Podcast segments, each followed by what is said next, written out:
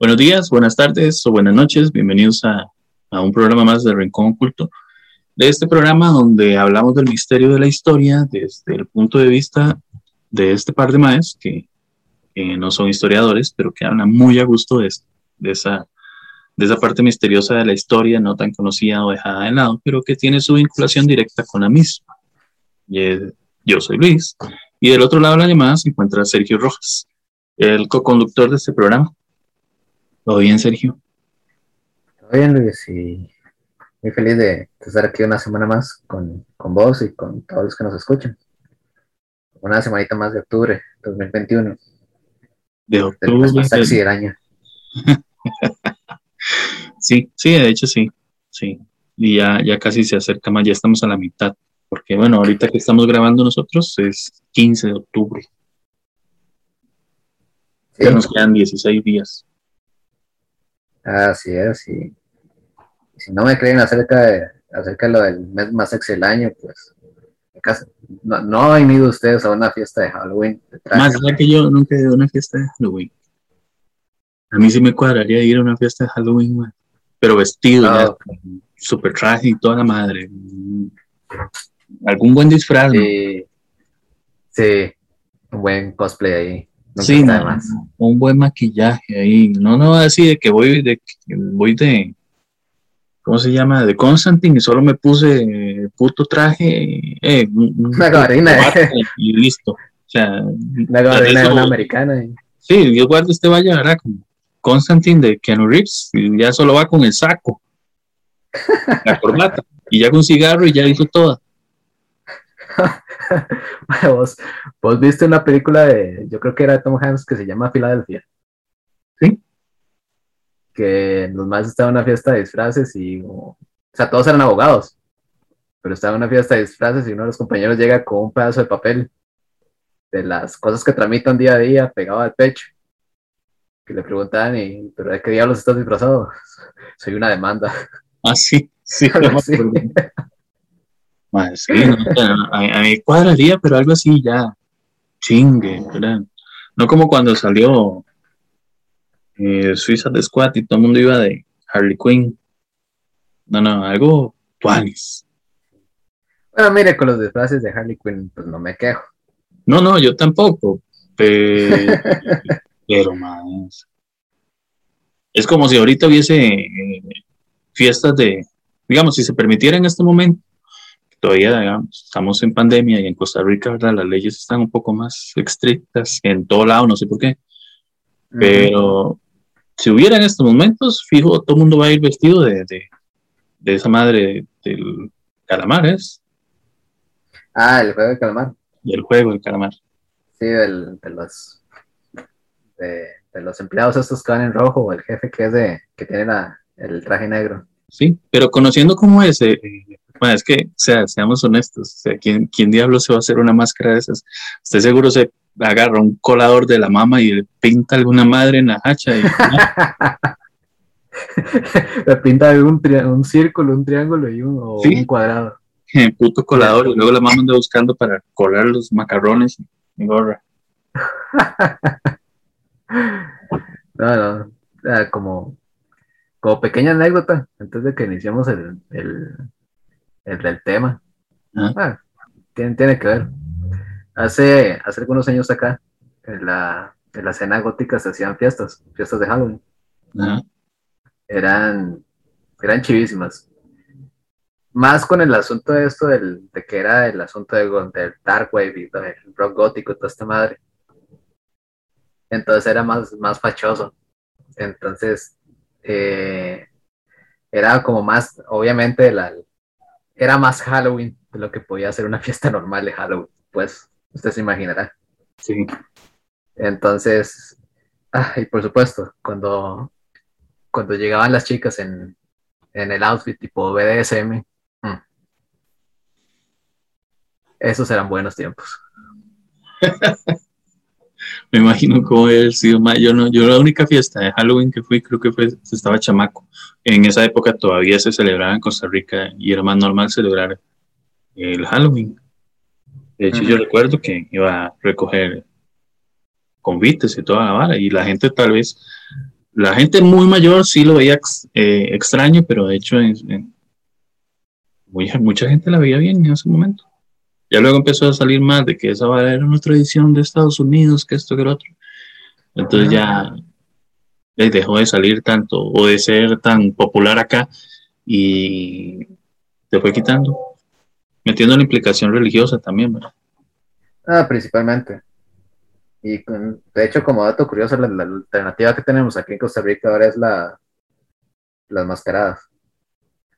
Que es este la como por meterle una justificación y, transformarlo en tradición pica. Entonces, en vez de disfraces, hay un, hay un día en específico, antes del 31, es el mismo 31, no me acuerdo, que se hacen desfiles de mascaradas ah. típicas. Sí. Entonces, eso es lo que se está haciendo. Que no es lo mismo. No, no. A mí se me cuadra, pero no, no es lo mismo. Nada, No. Pero sí me cuadraría mucho, que tampoco es lo mismo, ir a, a, México a una festividad del Día, de Muertos. Sí. Debe ser muy tuanis conocer cómo se celebra ya eso. No, y todo el fucking mes de noviembre. O sea, octubre y el, y el mes de noviembre es de. Es de tienen el mood de Día de Muertos. O sea, usted, usted ve las, de las calles decoradas con, estos papelitos de papelitos tradicionales de colores, con motivos de Catrinas. No, es una, es una loquera, Es muy, muy chiva, muy, muy bonito. y también la, la cuestión de las de las calaveritas de azúcar. Sí, sí, sí. y me podría comer que es un, saber que es comerse un pan de muertos, que es un pan de muerto, eso es lo que sí me llama mucho la atención.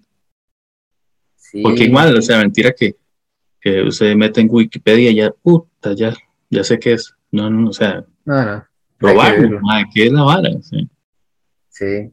No, y además que es fascinante a nivel histórico, porque el, digamos, culturalmente el apego que, el apego que tiene la cultura mexicana hacia el tema de la muerte por la visión que tienen hacia el, tema, de la muerte, iniciando por los mexicas, por las tribus, de los, las tribus mexicas, de la cultura prehispánica. sí, este, sí, no, o sea, es, fascinante. El, inclusive el, tema este de que tenían sus propias deidades de la muerte, también. de hecho es un tema que, que vamos a tocar ahora más adelante. Sí, ¿no? Es... Porque en realidad, digamos, el Halloween como tal, mm, no sé, yo, bueno, entremos en detalle y ahí vamos a ir desenvolviendo el tema. Igual. Desenvolviendo el tamal. Sí, y ya casi, ya es normal, ¿verdad? En el programa. Y vamos a tratar de hacerlo en este caso, en una sola parte. ¿Cuál es el origen del mismo? Vamos a exponer los detalles. Eh, no vamos a tratar de verlos de una forma eh, una lógica posible, como es normal en los programas que hemos hecho, sino tratar de ver cuál es el origen, o sea, cómo llegó a ser lo que es ahorita y qué era en su momento.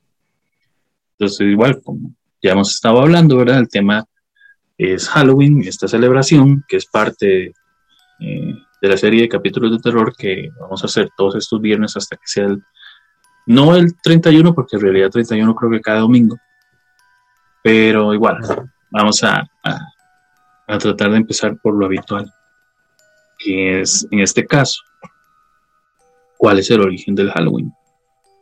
Que es en realidad, en la mayoría de, los programas de podcast, de programas de YouTube, documentales de YouTube, siempre se ha conocido y se maneja mucho que era una celebridad, eh, una celebridad, una celebración eh, de los pueblos celtas, que era igual para, o sea, era como para conmemorar el final de la cosecha.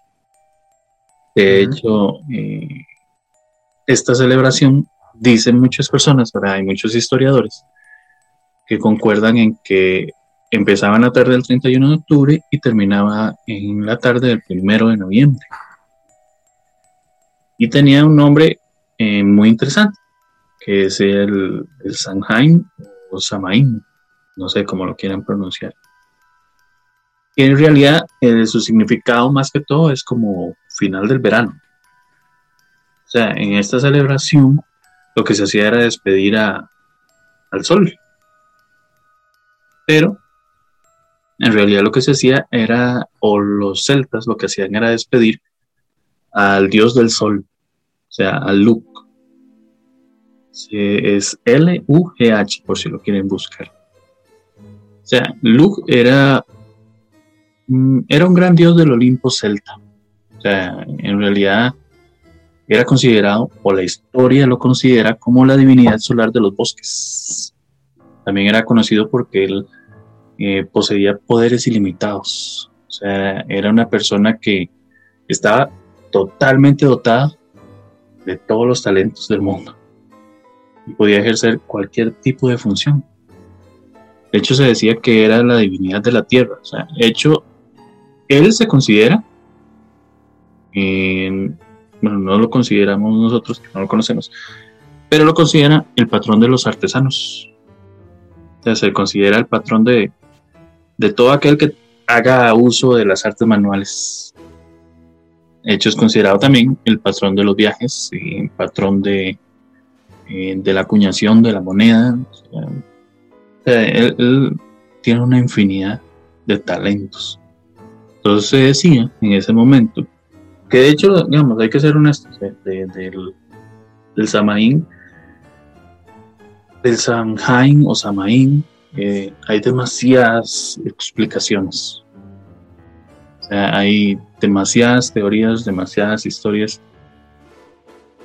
a veces es muy difícil entender una porque otra te explica otra cosa y otra te explica otra vara. Entonces a veces es como, no sé ni, ni, cómo, o sea, entre toda la investigación y todo lo que he leído de Halloween, porque en realidad Halloween siempre me llamó mucho la atención,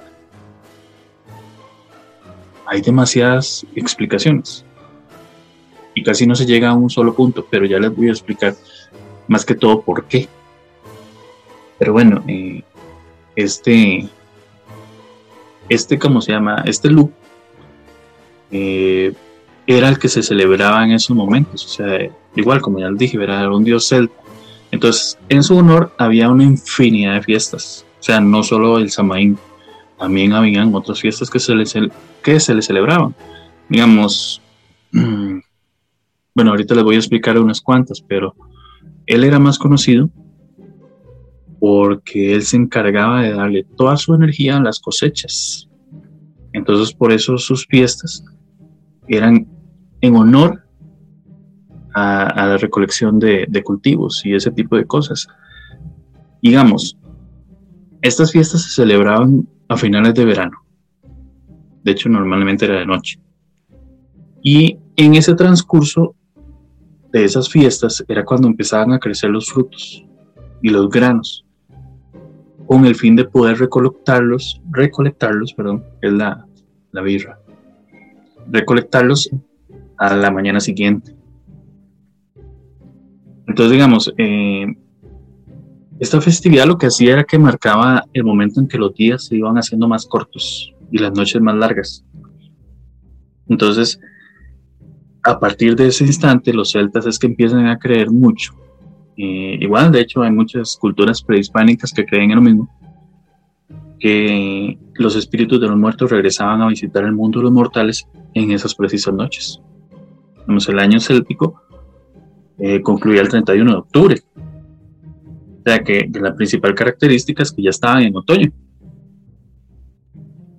¿Qué pasa en otoño? O sea, empiezan a caer las hojas. Entonces, para ellos, esa caída de hojas significaba el fin de la muerte y la iniciación de una nueva vida. Entonces, esta, esta enseñanza de lo que se propagó a través de los años de generación en generación y llegó hasta culturas eh, europeas y todo ese tipo de cosas. Era como la misma costumbre de, bueno, más adelante vamos a hablar de ese, pero al menos en las épocas de los celtas había muchas costumbres eh, de dejar comida y dulces o tipos de comida afuera de sus casas en manera de ofrenda a estos muertos que venían en las noches. Y era muy común eh, el encender velas para ayudar a las almas de los muertos a encontrar el camino hacia la luz.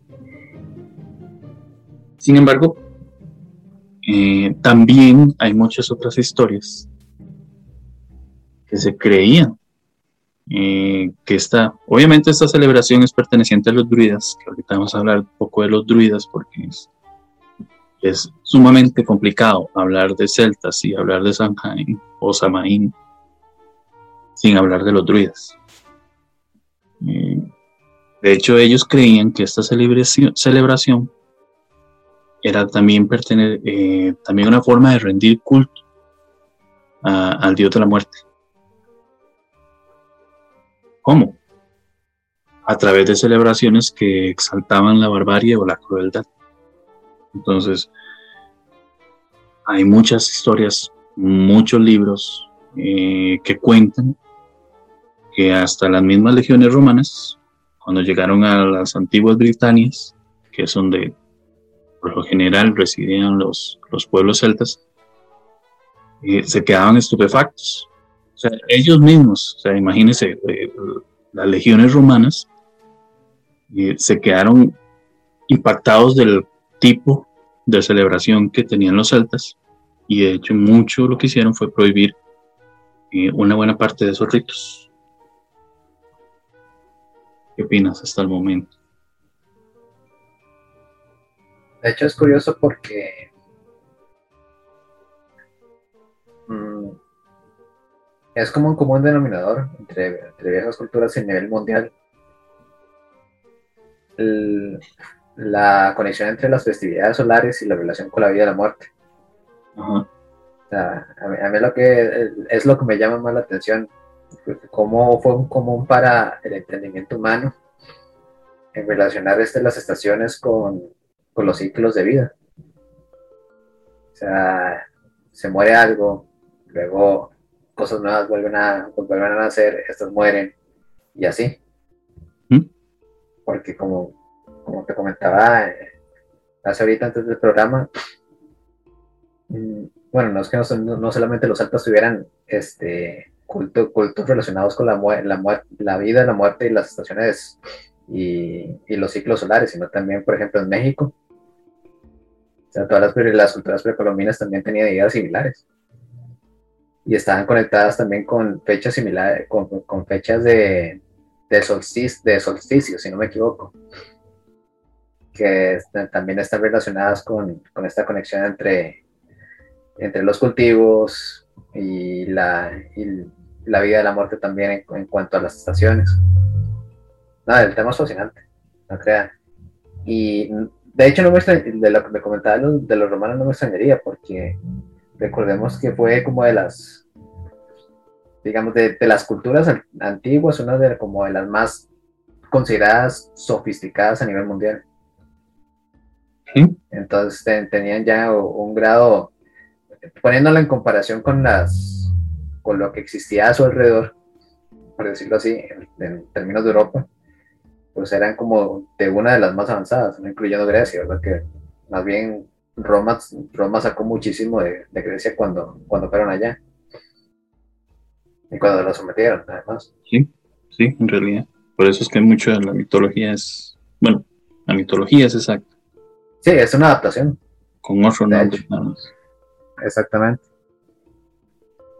Pero no sé si también tendrá relación con, con las culturas nórdicas. Si tendrá también este... Es que, es, que es, el, problema de los druidas, el problema, bueno, de los celtas. Casi no hay archivos que hablen sobre sus, sus culturas, es su cultura o su su población. De hecho, eh, al menos estamos enfocándonos en este, en este tema. Lo que sí se dice mucho del Samaín con respecto a los celtas es que sí estaba claro de que en esas fiestas se llevaban a cabo sacrificios humanos. Digamos, eso es un punto que se supone que muchas personas especialistas en estos temas concuerdan en que sí se hacía, con el objetivo más que todo como de adivinar el futuro. Interesantemente, algo interesante es que, bueno, para aquellos que más o menos conozcan algo o no conozcan igual, eh, había un historiador muy famoso en esas épocas que se llamaba Cornelio Tácito, que él señalaba en sus escritos todo ese tipo de cosas, como los sacrificios humanos. Igual hay que, hay que ser claros que, el origen de los sacrificios humanos hubo una época en la que no constituía un tabú para la sociedad eh, y eran vistos como normales dentro de las prácticas religiosas. y por lo general era considerado como como, no sé cómo se dice la palabra,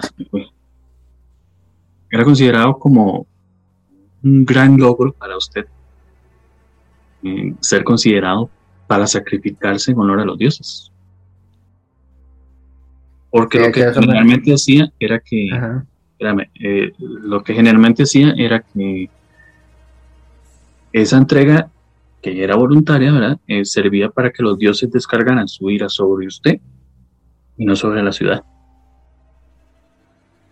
De hecho, se ve mucho en las películas, cuando el ma dice, bueno, vamos a sacrificar a una virgen en el volcán para que el volcán no se cague en la ciudad. Y eso en realidad no está tan alejado de la historia. ¿Qué ibas a decir? Sí, es que él me recordó. No me acuerdo, no me acuerdo dónde fue que lo vi, que es, era un documental no de los, no de los celtas, sino más bien de, los vikingos, de, los nórdicos, porque celtas y vikingos no son lo mismo. Hay gente que cree, que cree eso, pero no, no son lo mismo. Y era muy interesante porque contaba este que, a ver si no me acuerdo mal, el primer historiador que hizo el registro acerca de acerca del o registro cercano acerca de, prácticas y tradiciones eh, vikingas fue, fue un historiador árabe. Entonces, y eso era, eso era porque él era comerciante. Entonces, él pudo, él tuvo contacto con, con tribus vikingas y comerciar con ellos. Entonces, hay un relato de él donde presencia un ritual funerario era un, rey o una especie como de, líder de la comunidad que había muerto. Entonces, eh, este personaje ya había, muerto en vísperas de cuando él llegó a comerciar con oro, con, esta, con este pueblo. Entonces, como estaba ahí, lo invitaron a presenciar el, el ritual fúnebre que es parte de lo que, lo que nos, conocemos ahorita, ¿verdad? Que era el, el subir al, líder a una barca, bueno, a su barca en este caso y a quemarlo en, el, en el agua. Pues que era, era, era costumbre de subirlos a la barca porque la creencia era que en su barca él, él iría al Valhalla, navegaría hacia el Valhalla. Pero lo que le, le choqueó al, musulmán fue que entre sus pertenencias, bueno, porque se consideraba, se consideraba pertenencia, eh, él iba a ser quemado como una de sus mujeres, viva. Entonces, se tenía que elegir dentro de, dentro de las, de las mujeres que él tenía. Se eligió a la doncella que era la favorita de él y gustosa la Maya aceptó. Todas describen, describen cómo, a ella le dan, una, le dan a beber una sustancia, la suben a la barca y efectivamente la queman viva, junto con el cadáver de, esta persona. Escucha, Sí. Sí, de hecho eso sí, sí, al menos digamos, eh, eso en, en esta serie de vikingos, que es de Ragnar, sí se ve muy claro, porque de hecho hay muchas escenas en las que eh, se solicita un voluntario y la persona que es voluntaria para morir es tratada como si en realidad no le fuera a pasar nada. Como si Sí, estuvieran no, no. celebrándole nada más la vida. Y es todo un honor para, para quien es elegido. No sé si has visto alguna vez 13 guerreros o Antonio Banderas. Mm, No me suena. Es de un, de un, de un- creo que era un emisario árabe que, que llegaba a un, tierras vikingas y tenía que vivir en la cultura vikinga. Mm, puede que sea del mismo, tal vez basada en el, el- en este personaje. No, es, ese es el mae es expulsado de sus tierras, entonces el mae tiene que ir a cumplir algo, no sé qué es Ah, eso. no, entonces, no, no, no. El mae termina siendo un guerrero. Entonces, no, no, no. Pero, bueno, retomando el tema porque me salí. Eh, bueno, estábamos hablando de, de- de esta vara de los sacrificios humanos. Sí. ¿Cierto? Sí. Que en realidad, ¿verdad? No hay, no hay, no es solo eh, los celtas los que practicaban esas cosas, porque en realidad sí hay- habían varias culturas. O sea, digamos, eh, a ver, eh, los chinos, de hecho los chinos practicaban eh, el sacrificio de niños y de bebés. Eh, ¿Cuál otro? Igual, ¿verdad? Los chinos, los celtas, eh, los cartagineses. No sé si conocen los cartagineses, ¿verdad? El, más famoso es Aníbal. eh, el que peleó con los romanos. Y bueno, los cartagineses era realizaban sacrificios humanos en re- en realidad por dos razones. O sea, digamos, ellos era o, para ganar el favor de los dioses, o algo muy interesante, realizaban sacrificios humanos para controlar eh, el número de población, para no exceder la población, obviamente, para no exceder el, el consumo de sus, eh, no sé, su alimento y ese tipo de cosas. Y de hecho se dice que los cartagineses sacrificaban, eh, sacrificaron a cerca de 20.000 bebés en esas épocas. Ah, Obviamente, ¿verdad? Be- Bebés que, que nacían con algún pequeño problema, como, como se ve reflejado en los persas, no, en los persas no, en los Espartanos, ¿no? espartanos, en los espartanos, sí. Que si el niño no es apto para la guerra, no le sirve a la sociedad. Ellos tenían una prácticamente una costumbre muy similar. Igual como el que estábamos hablando ahorita en, la antigüedad en Hawái, también se daba mucho eso, en, tratar de, ganar el favor de los dioses. Que de hecho los, hawai- los hawaianos lo que trataban de buscar era, la- era el, eh, el favor y la protección de Ku, Kau, que era el dios de la guerra. Entonces ellos, eh, en realidad generalmente se dice que lo que mataban era, o sacrificaban, era o enemigos o, o jefes de otras tribus. Entonces lo que hacían era eh, colgarlos, digamos, los sacrificaban en volcanes o, o los, ¿cómo se dice? Los, los golpeaban hasta quedar blandos. Entonces, digamos, los golpeaban hasta quedar blandos, de, luego les removían las, las, las vísceras y, y, y si mal no me acuerdo, se comían su carne. O sea, lo que generalmente hacen las señoras con la carne, echarle papaya, eh, piña o papaya así para ablandar la carne, ellos lo hacían a golpes. A golpes. Sí. Y No, se no vayamos- como sacrificio, ¿verdad? Los aztecas también. Sí, o sea, no nos vayamos lejos. Las, las culturas, las culturas eh, prehispánicas de América. Están, digo, bueno, los de los sacrificios aztecas, que entiendo que eran con, con esclavos, porque estas, estas sociedades eran, eran esclavistas. Sí, porque de hecho, digamos, eh, eh, los aztecas generalmente ellos creían que la sangre era fuente de vida, o sea, que era fuente de vida sagrada, o sea, y, y lo que hacían era ofrecérsela a- al dios del sol, la que se llamaba a Huitzilopochtli, Huitzilopochtli, algo así, no me acuerdo cómo se decía, aquello que hayan ahí escuchando. Sí, ahí nos perdonan, ¿verdad? No somos Sí. No, pero hasta donde yo entiendo, nada tan loco como los mexicas.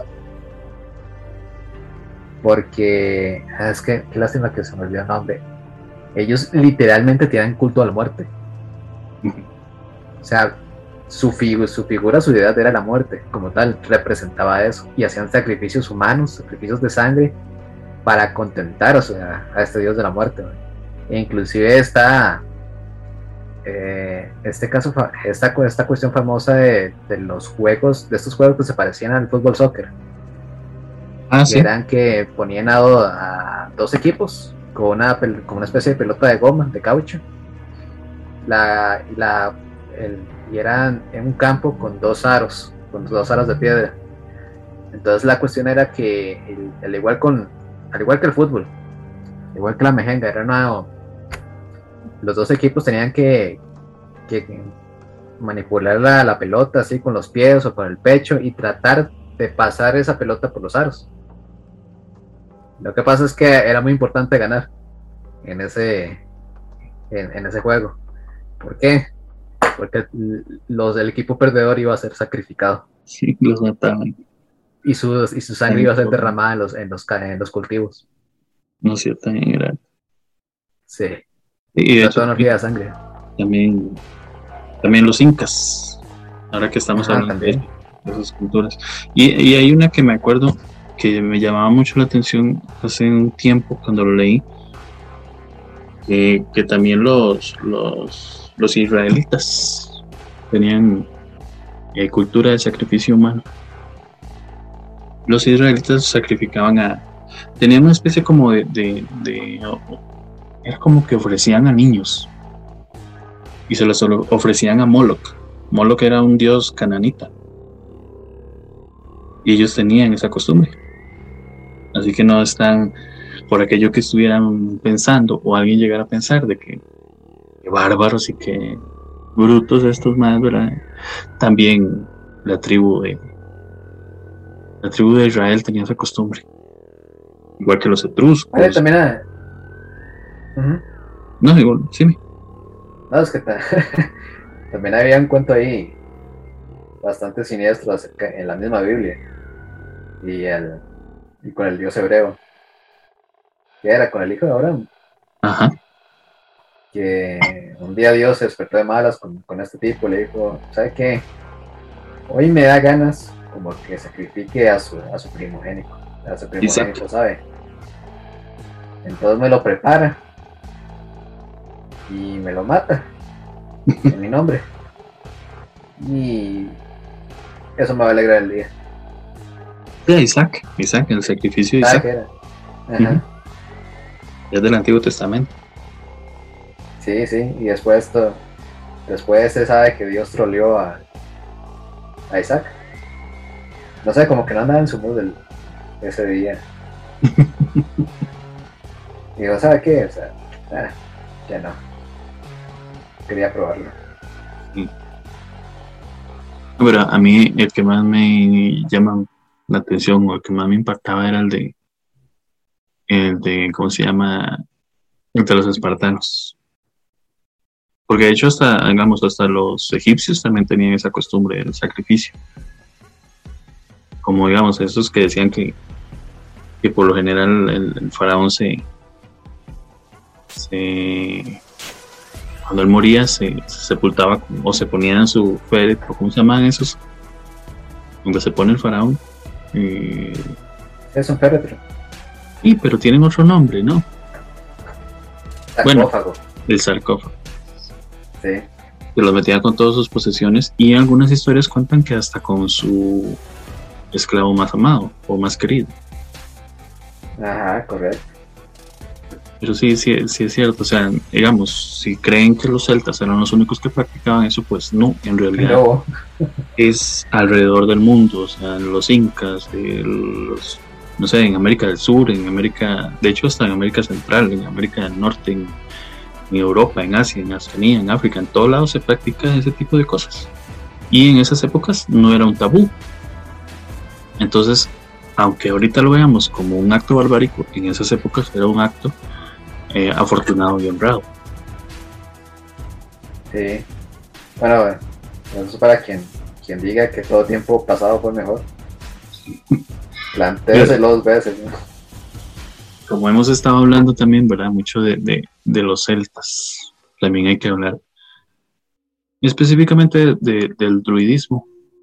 O sea, no sé si conoces el, término de los druidas, que eran los sacerdotes. sacerdotes de los celtas.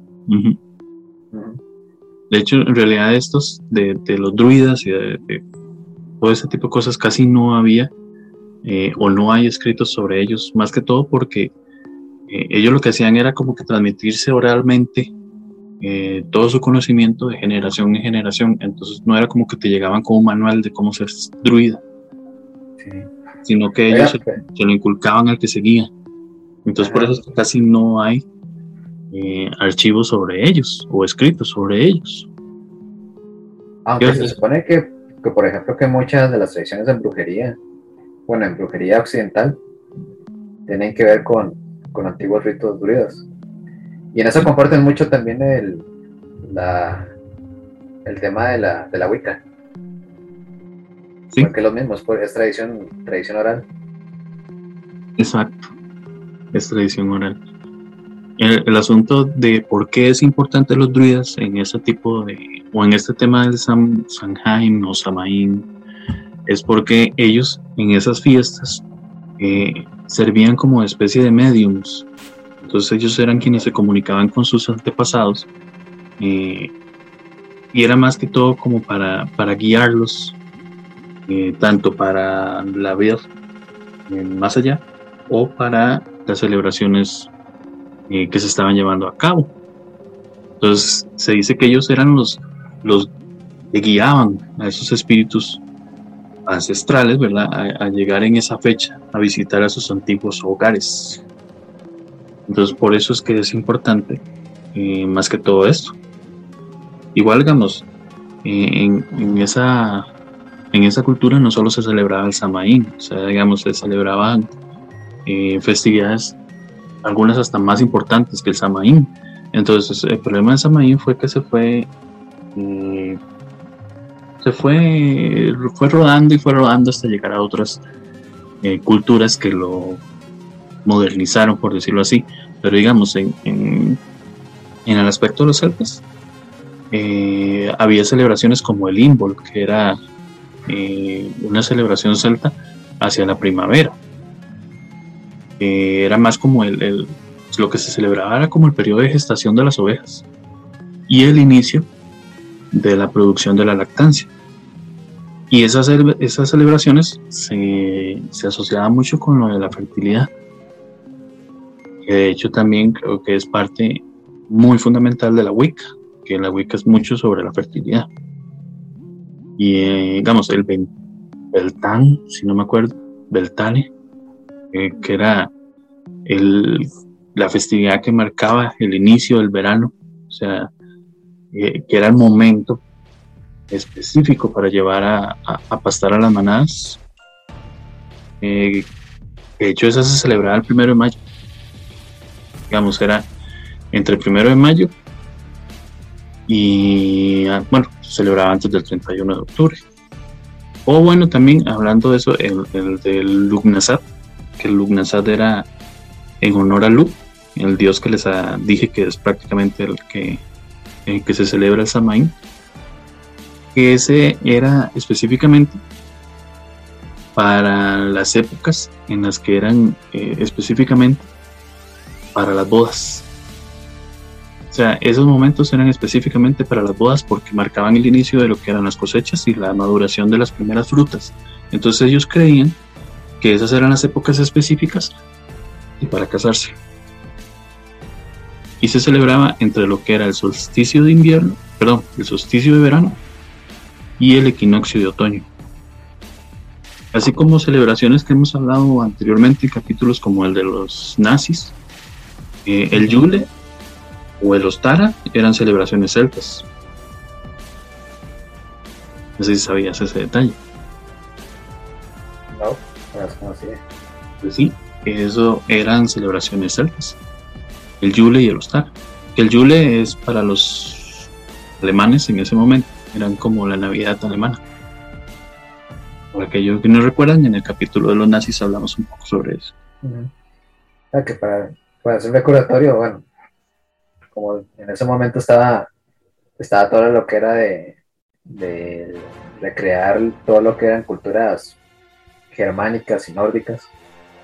Entonces ahí ahí se puso de moda mucho, mucho acerca del neopaganismo y cosas de celtas y cosas de, de vikingas también. no me extraña. Sí, sí. De hecho, en esas, en casi que todas esas celebraciones, o en todas esas celebraciones se encendían antorchas. Antorchas. Ma, esa, esa cerveza me trabó la lengua. Ah. El alcohol. Sí. Esa buena mala vida. bueno, el caso es que, digamos, para ya salirnos un poco del tema de los druidas, que igual, todo relacionado, eh, en esas celebraciones lo que decían los druidas eran que usaban las pieles ensangrentadas de los animales que sacrificaban. ¿Y qué hacían? Los acompañaban de, de danzas para ahuyentar a lo que eran los malos espíritus. Y digamos, ahí es donde entra más que todo eh, eh, la utilización de los sacrificios humanos, que era para ahuyentar también a esos malos espíritus que igual, o sea, eh, estamos hablando de que si ellos creían que los espíritus venían a la tierra, no era como que, la puerta venía con una especie de colador, ¿verdad? O sea, abrían una puerta y de ahí entraba todo. Entonces ellos creían que esa era la mejor forma de de guiar a los buenos espíritus y de ahuyentar a los malos. Y era lo más sencillo para ellos. Pero, no sé si vas a decir algo. No, no. Súper bien.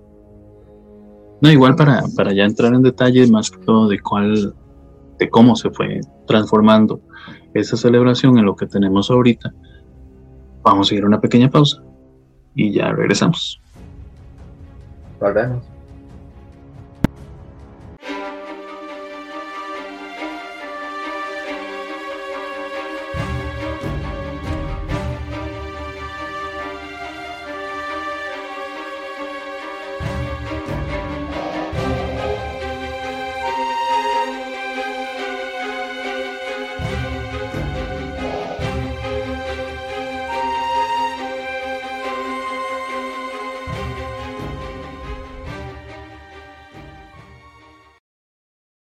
Bueno, regresamos para la segunda parte del programa y vamos a tratar de ver cómo llegó a ser eh, cómo se transformó en lo que es Halloween. Eh, bueno, igual es, muy conocido que, espérame que se me borró tu foto, ahí estaba. Sé que se me había apagado la grabación. Ah, pues, seguimos aquí, amigos. La conocida, ¿verdad? Como, Noche de Brujas, siempre ha sido considerada en realidad para la iglesia como una, como una fiesta de origen pagano. O sea, en realidad lo que intervinió en que prácticamente el Halloween se convirtiera en lo que es fue el, el catolicismo. O sea, vamos a ver, en, históricamente se sabe que, existieron unos papas, dos papas específicamente, quisieron que se cambiara el Día de Todos los Santos, que de hecho el Día de Todos los Santos se celebra el primero, no, el 2 de noviembre, ¿verdad? O el primero de noviembre. No, es el 2 de noviembre. ¿Es el 2 de noviembre? Me parece que sí. El 2 de noviembre es el Día de Todos los Muertos. El primero de noviembre es el Día de Todos los Santos. Y mal no estoy. Y solo tuvimos una carretera en la información, ¿verdad? Sí, si no, Google nos dice. Sí, es el primer noviembre. Ok, el asunto es que el Día de Todos los Santos se celebraba en el mes de mayo. En realidad no se celebraba en noviembre. El asunto fue que como la fiesta pagana, entre comillas, para ellos era el 31 de octubre, Entonces ellos buscaron la forma de cambiarla eh, para una fecha más cercana. Entonces lo que hicieron fue decir que el 31 de octubre era la víspera del Día de Todos los Santos. Entonces, de ahí es donde surge el nombre de Halloween, que es la víspera de Todos los Santos. Obviamente, ¿verdad? con transliteraciones por montones se terminó convirtiendo en lo que es Halloween, pero en realidad el nombre original era Halloween. Que no sé si eso sí conocías. Sí, sí, exactamente. Sí, eso prácticamente es muy conocido. Pero, ¿qué causó que Estados Unidos celebre el Halloween? Y de hecho en Estados Unidos y en muchos lugares se considera que esa es una celebración estadounidense. lo que provocó que Estados Unidos celebre los 31 de octubre, Halloween, fue la migración europea. O sea, prácticamente la inmigración europea, específicamente los irlandeses católicos. Eso fue lo que logró que Estados Unidos en este momento celebre. Porque de hecho no es una celebración gringa, bueno, estadounidense. Sí, entiendo. Pero lo que salud Sí, siempre me he quedado con la duda de que, ok, si esto fue traído en tiempos de colonia posterior, porque hasta donde entiendo, las, las primeras colonias eh, en Estados Unidos fueron las británicas y las holandesas. Pero posteriormente, y eso ya fue mucho tiempo pues, después de, la independencia, fue que empezaron a emigrar los, los irlandeses. En realidad, la, mayoría de, digamos, lo, que es esta festividad y Estados Unidos, eh, prácticamente se, se cruza en el siglo XIX. es, específicamente en el siglo XIX cuando empiezan a desembarcar eh, todos los inmigrantes irlandeses en el país de Estados Unidos, bueno, en el país ah, norteamericano. Eh, no en, en, épocas de posteriores, anteriores a, esto, sino que en esas épocas no se celebraba nada, solo que fue cuando ya empezó a, caer más irlandés en el país, entonces fue cuando traía consigo las tradiciones que, se heredaron en generación en generación en Irlanda, ¿verdad? Que se seguían celebrando por ellos. Es como, de hecho, en realidad hay muchísimas celebraciones eh, en el mundo. En realidad casi siempre vemos lo mismo, o sea, usted ve que, que hay celebraciones en tal país que en realidad no pertenecía a ese país, sino que la misma inmigración trajo muchas consecuencias, como lo hemos hablado muchas veces, eh, eh, la mayoría de, la, de lo que se cree que es el está basado en el Antiguo Testamento es en, en cultura egipcia, que provocó que los judíos y mucho de esa costumbre, o de esa cultura más bien, hubiera eh, historias como Moisés, como el arca de Noé, fue la inmigración que surgió cuando expulsaron al pueblo de Jerusalén. Bueno, el pueblo de Israel de Jerusalén. Y en este caso vemos lo mismo. De hecho, gracias a ellos fue que se empezó a popularizar en Estados Unidos esta celebración. Eh, eh, Irlanda, lo que es Irlanda, lo que es Reino Unido, lo que es Estados Unidos y Canadá, creo que son los países que donde más se, se celebra el Halloween. De hecho, se espera como un Navidad o como cualquier otra cosa. Sí. Ah, y además que, bueno, pues Estados Unidos le, fue el que le dio su, su estilo al Halloween que conocemos. como, como saliéndonos un poco del tema, como el rojo de Santa Claus. Eso se lo dio la Coca-Cola. Ajá, sí, es un invento comercial. No se lo dio. O basado en un, digamos, en una, historia europea. Sí. Con Santa Claus que es totalmente diferente. Sí, sí, del Nicolás. Bueno, hay varias versiones de eso. pero que de hecho eh, se dice que el traje original de Santa Claus no era, eh, como ya habíamos hablado, ¿verdad? No era rojo, sino que en realidad era verde. Y obviamente la Coca-Cola le servía más ponerlo rojo porque su, toda su publicidad, toda su mercadería, mercadería es, es roja. Obvio, es mercadeo. Sí. Pero igual, en Estados Unidos la noche de Halloween es un acontecimiento importantísimo. O sea, eh, no sé, es, es, interesante. A mí también me gustaría, en parte, vivir como, o saber cómo es la celebración en Estados Unidos en esa época. Ver, eh, aquí, digamos, por ponértelo un ejemplo, aquí en donde yo vivo, eh, por un sector un poco más alejado, no sé si la persona que vive ahí es estadounidense o qué será, de qué lugar, pero el MAE decora increíblemente. O sea, el MAE pone calaveras, pone eh, calabazas, decora con murciélagos, o sea, creo que hasta pone, si mal no me acuerdo, pone un, un esqueleto y todo. Y se ve muy interesante.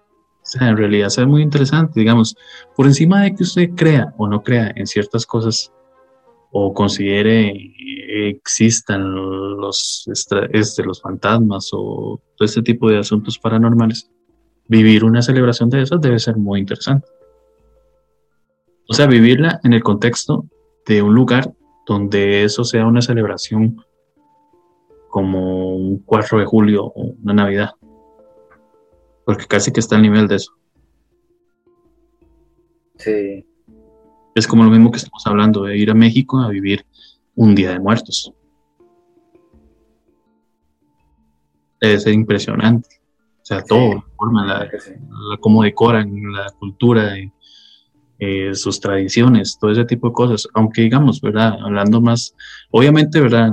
el Halloween quitándole la transliteración gringa eh, o la transliteración del, del y eh, dejando de lado el, el Samaín es mucho más lejana que, o mucho más antigua que un Día de Muertos. Pero siento yo que el Día de Muertos es como más, más cultural, es como más de tradición, como que se vive más. El, Halloween es como más comercial que otra cosa. Bueno, nada es que Día de Muertos también no sea comercial, ¿verdad? Sí, sí, sí.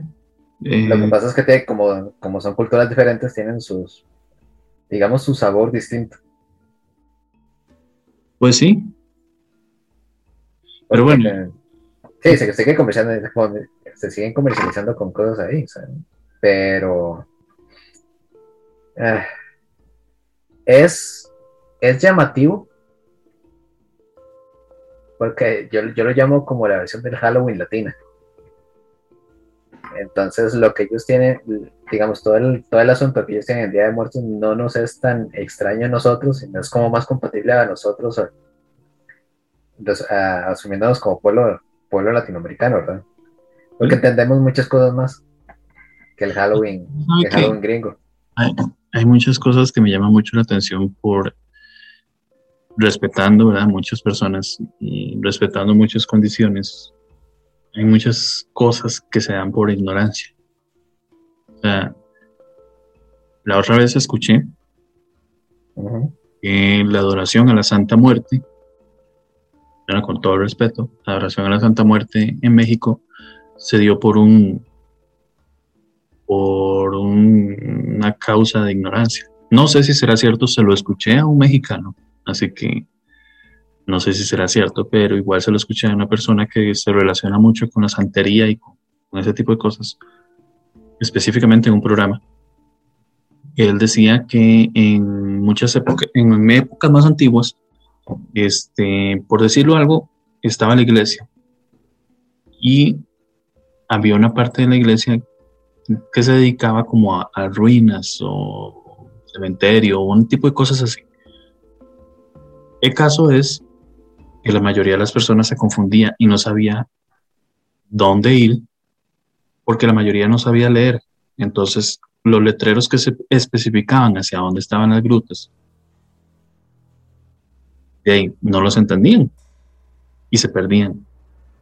Entonces, para hacerle entender a la gente dónde estaba, lo que hicieron fue poner una calavera.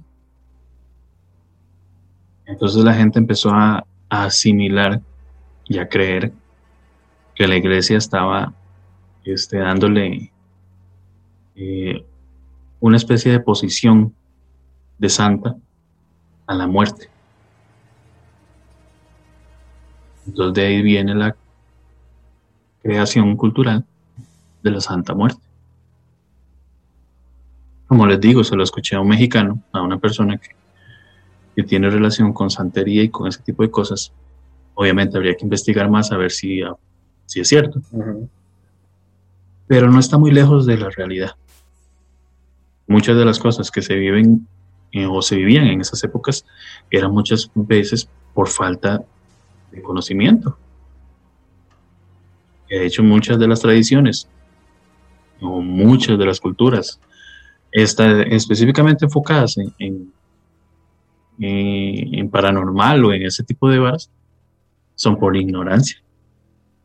Que de hecho es lo que hemos hablado muchas veces en programas, o sea, la mayoría de las veces, como las sectas o ese tipo de cosas, son por ignorancia de las personas. O son por buscar refugio en ciertas cosas. Sí, claro.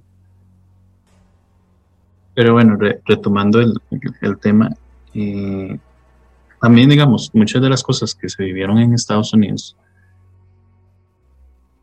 fueron con las que empezaron a, impulsar más el Halloween. O sea, en realidad, digamos, la, idea de tallar eh, un rostro siniestro en un vegetal no es, eh, no es de origen estadounidense. lo que es de origen estadounidense es hacerlo en calabazas. ¿Por qué? Porque ellos no contaban con nabos ni remolachas. O sea, sí se existía esa tradición ancestral, que de hecho también se les colocaba una, una vela en su interior. Y de hecho es de origen celta y también anglosajón.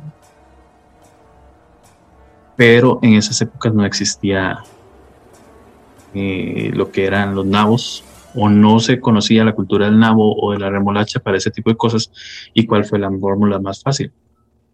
Agarrar una calabaza, al ser más grande y era todavía más fácil de vaciar y detallarlo. De hecho. Y a partir de ahí, este, también nace una leyenda que es irlandesa, que es un cuento eh, muy popular que no sé si vos conoces. El de Jack O'Lantern. Ajá. Ese, es el personaje, ese es el personaje de la calabaza como tal. Ajá, es el personaje. Y, de hecho es una historia irlandesa, ni siquiera es una historia de Estados Unidos, de Estados Unidos. pero se, se popularizó en Estados Unidos con forma de calabaza, que en realidad en esas épocas era forma de nabo por si no conocen la historia de Jack O'Lantern, así en resumidas cuentas, ¿verdad? Él era, era un hombre que era un borracho y era, tenía mala fama, o sea, tenía muy mala fama. Eh, según lo que yo he leído, el asunto fue que él un día estaba en un pueblo. Eh, el asunto fue que había bebido demasiado y estaba muy borracho. Entonces él andaba deambulando por el campo y un día se encontró una misteriosa, una misteriosa figura en el camino. Entonces, pero él, eh, aún estando bebido, ¿verdad? Aún estando tomado, se dio cuenta de que era el diablo. Y él sabía que había venido por él eh, por prácticamente su forma de ser. Entonces, ya cuando Mae vio que bueno, Jack vio que, ya no iba a poder hacer nada, le pidió al diablo un último deseo. Y ese último deseo fue un trago de cerveza. Entonces el diablo dice, según la historia, eh, no le vio problema. Entonces se fue a una taberna con él y lo dejó beber. Entonces cuando llegó el momento de pagar, eh, Jack no tenía plata.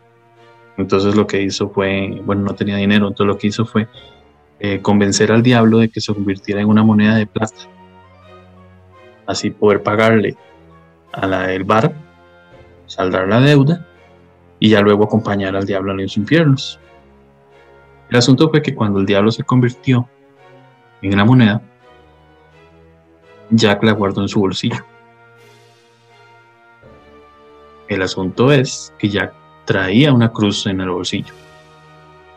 Entonces el diablo no tenía manera de escapar.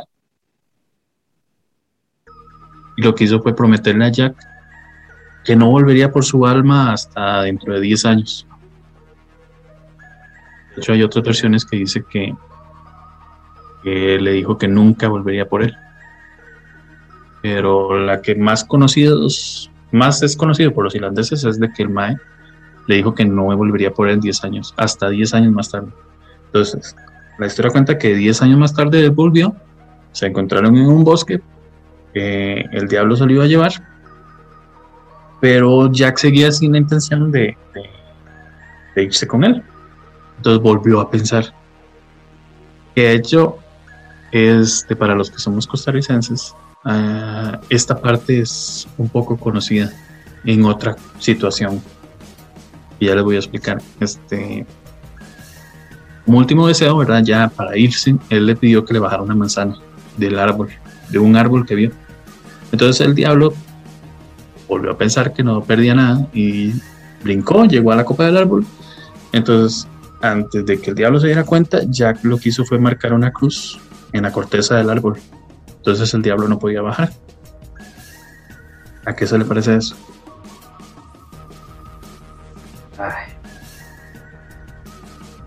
No sé cómo tan bueno en leyendo, leyendo ticos, ¿sabes? Mahuieta.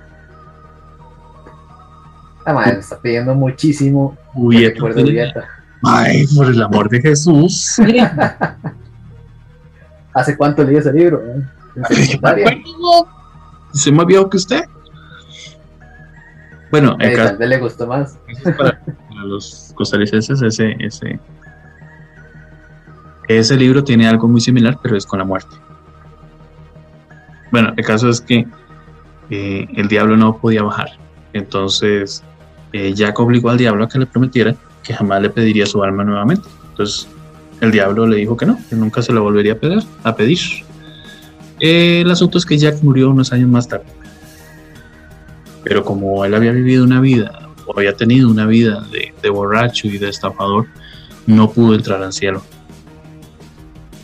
Entonces, tampoco pudo entrar al infierno y como había engañado al diablo, se preguntaba dónde va a ir. Entonces, fue a hablar con el diablo y le preguntó que a dónde iba.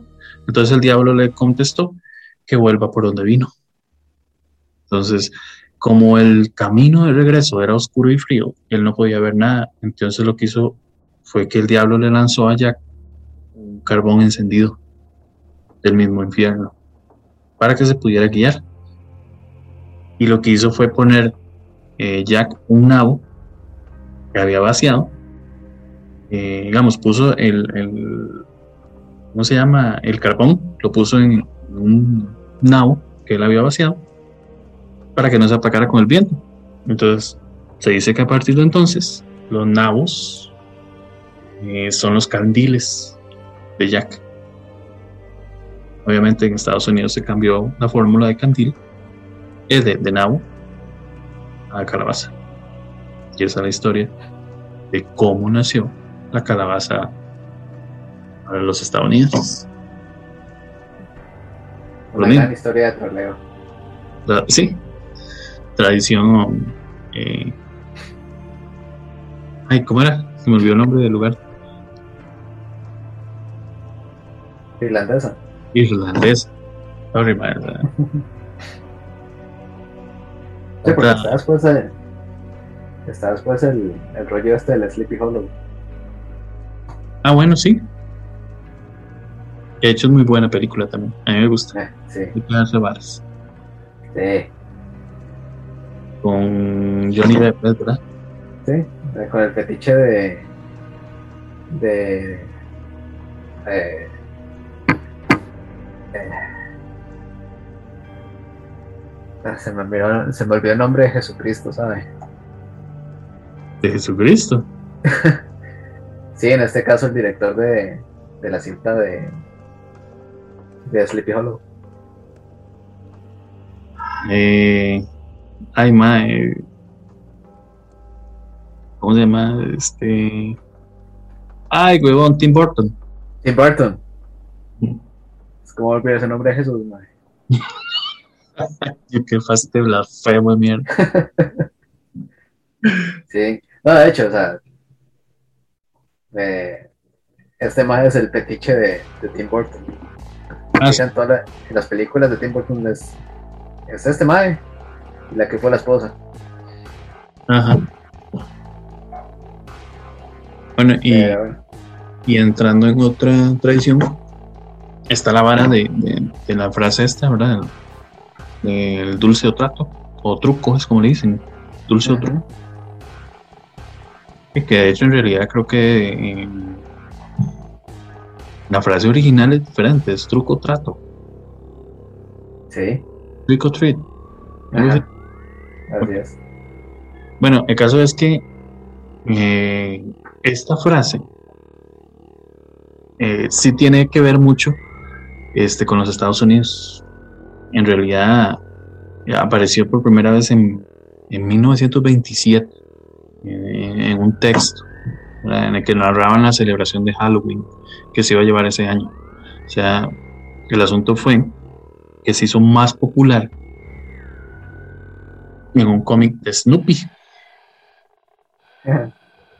En un cómic de Snoopy eh, se utilizó la frase.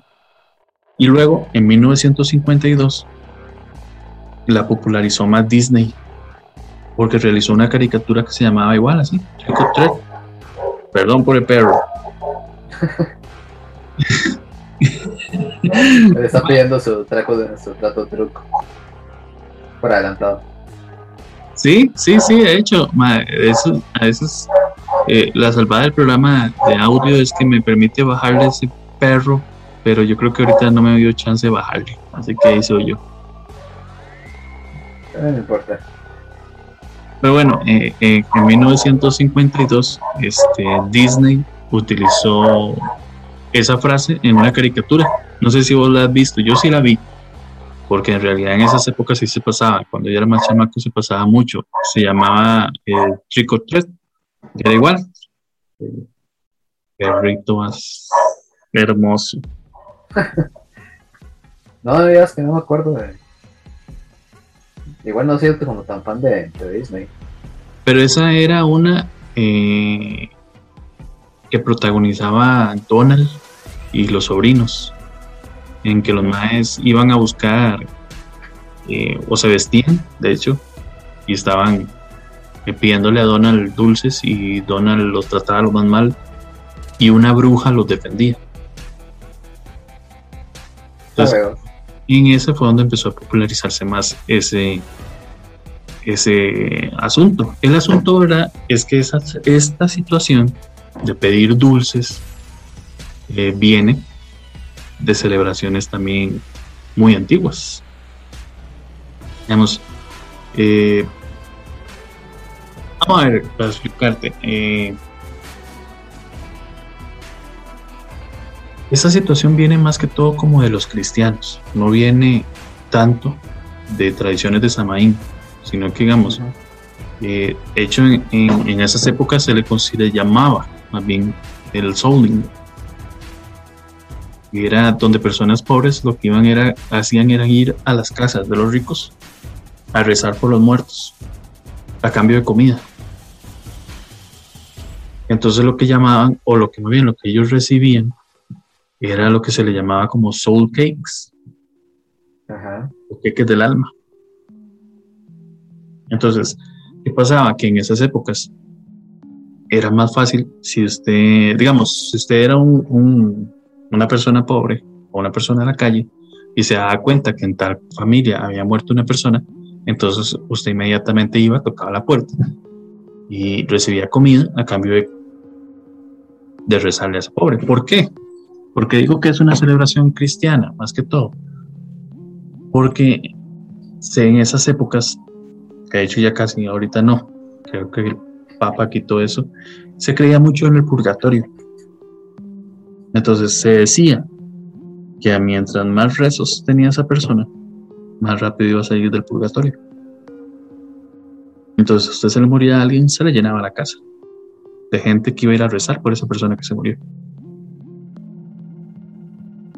Y esta okay, entre más mejor. Sí, en esta situación, eh, con esta, en base a esta situación, fue como, como llegó esa tradición del Souling a, a, América, con los inmigrantes que hemos hablado, que es del siglo XIX, ¿verdad? Que pedían dulces eh, en casas o comida en casa a cambio de rezar. Obviamente con los estadounidenses lo que hizo fue eh, pedir dulces en vez de hacerles bromas. El trato truco. Ajá, de ahí viene esa situación. Así como también, ¿verdad? El, origen de lo que eran los disfraces. Eh, también se remonta a la cultura celta. Y eso es muy interesante. Sí. Sí, sí, de realidad. Digamos, los celtas de hecho creían, como ya hemos hablado, ¿verdad? creían que, que, el hilo que separaba al mundo de los muertos con el de los vivos eh, se podía romper en un instante en esa celebración del Samaín. Entonces, eso hacía que los difuntos y los seres del más allá visitaran la tierra. Entonces, era, era muy sencillo para ellos, para, digamos, estamos hablando para los seres del más allá, eh, que en este caso también eran espíritus malignos, venir al pueblo. Entonces, con ello traían la desgracia al pueblo o a las cosechas. Entonces lo que hacían los habitantes de la región eran vestirse con atuendos espectrales para dos razones, o para ahuyentarlos o para que ellos pensaran que eran los mismos. También eran espectros que vinieron a la tierra. No hacían daños. Eso sí era muy interesante, más. ¿Sabe que es creer que usted tiene que vestirse de una manera porque sabe que alguien va a venir a su puerta en ese momento. O sea, hay que dejarse de varas. O sea, la historia, a pesar de que mucha la gente cree que la historia es aburrida, la historia es muy entretenida. O sea, en realidad, a veces uno ve tradiciones como esto y usted, ¿qué diablo se va a imaginar que esto es el contexto de esa historia? Así es. No, y además el.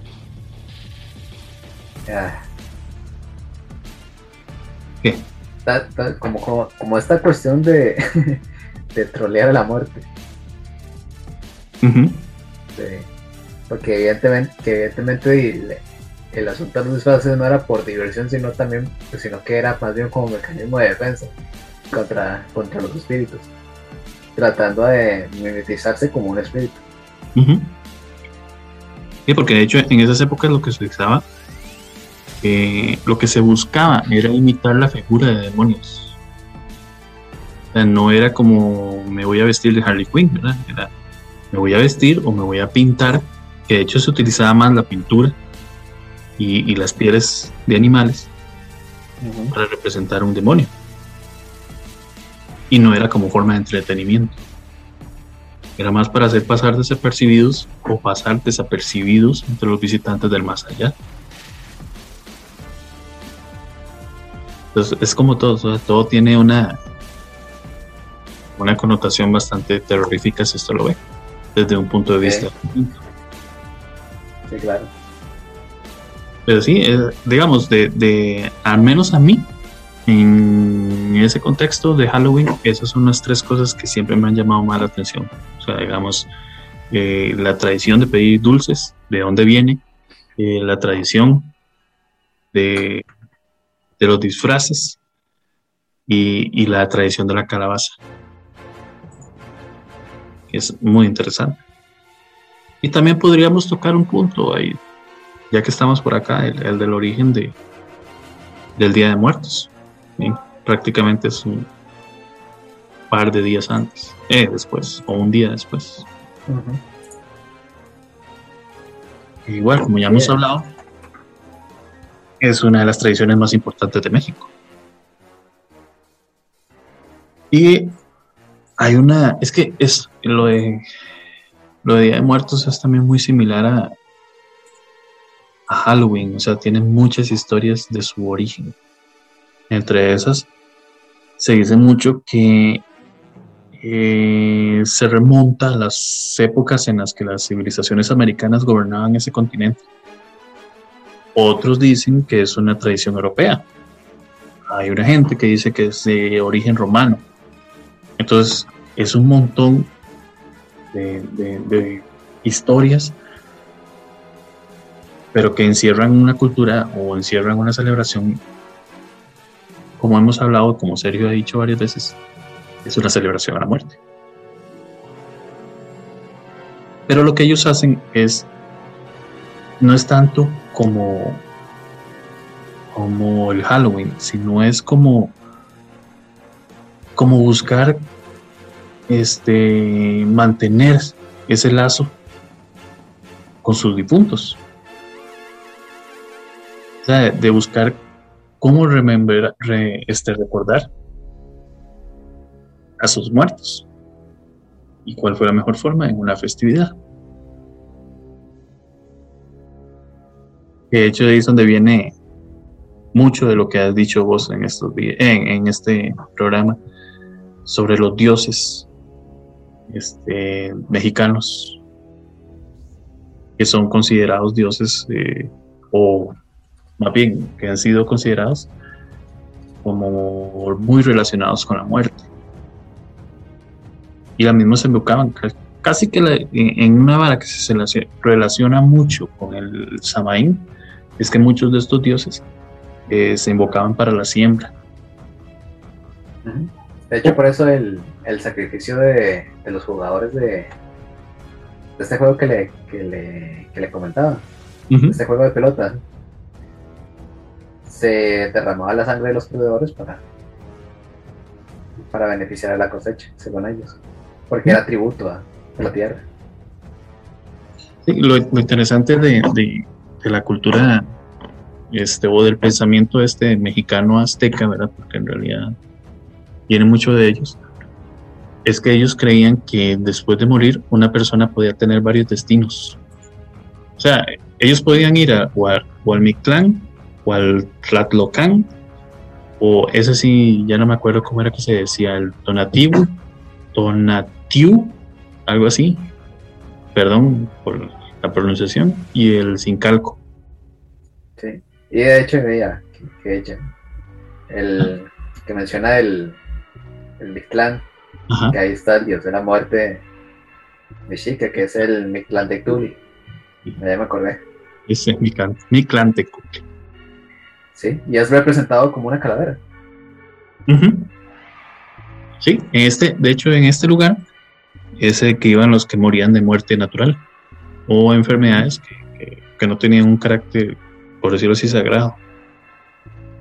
Sí, y, ahí está, y, hay todo un rollo también ellos tenían, de hecho, en este, en este destino, por decirlo así, ellos tenían que pasar por una serie de pruebas hasta que llegaban definitivamente a, al lugar de reposo. Y iban, guiados por, perdón, iban guiados por, por, ahora que recuerdo, por un perro. Que no sé si conoces el nombre del perro. No, ay, sí. Es un perro que, que fue considerado eh, en su época o en su momento se dice, ¿verdad? No sé si será cierto, eh, que se le consideró que era el, el chupacabras. ¿Hoy? Sí, sí. De hecho, se decía, ese es perro sin pelo, este, el solo es Cholo Escuintle, creo que es. El, Sí, sí, sí. Luis, sí algo así. Perdón, igual por la pronunciación, pero, pero sí, creo que se llama Luis Quintle. Ajá. Él, de hecho, sale, sale en Coco. Ajá. De hecho, él, él, él, era, él es el considerado que es el que guía a, las personas que mueren eh, en este camino. Digamos, en esa travesía es el que los guía.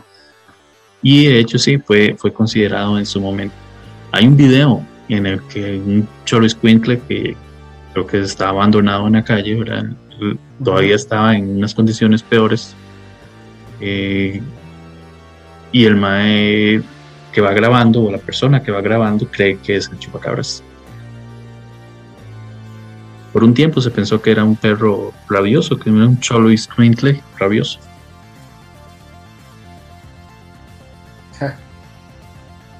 qué, qué chingue. ¿Qué ibas a decir? De... ¿Sabes que Sí, hay también una, entre la mitología de, de los pueblos originarios mexicanos, hay una muy chiva que involucra a los cenotes. Ajá. Que bueno, los cenotes son formaciones naturales que son hoyos gigantescos. Son básicamente, básicamente una caverna de manera circular que está expuesta al aire libre y en el fondo hay un, hay un lago en la forma de agua este, y esos lagos tienen conexiones entre sí y se ubican en México. Resulta que, que los antiguos creían que los cenotes eran una entrada directa al inframundo y que de hecho si usted si usted entraba en, un cenote podía ver la, esta entrada al, mundo de la muerte.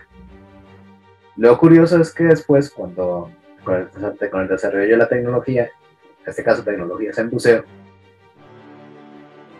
los que empezaron a, a bucear en los cenotes se dieron cuenta de un fenómeno súper raro, pero súper, súper raro, que, un fenómeno natural rarísimo que, que, acontece en los cenotes y que los hace ver definitivamente como, como la interpretación a la, a la, a la entrada al Averno, pues. Porque los cenotes tienen conexión con el mar, es agua dulce y agua salada, y hay una interacción entre estas, entre estas corrientes de agua dulce y agua salada provoca una especie de neblina dentro del agua.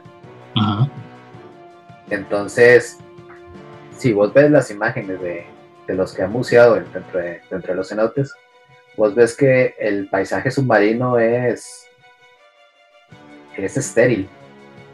Solo ves ramas de árboles que han caído, se han podrido ahí, rocas. No, no es un, no es un, no es un mundo exuberante de vida ahí. Pero en el fondo puedes, puedes ver un río como de niebla.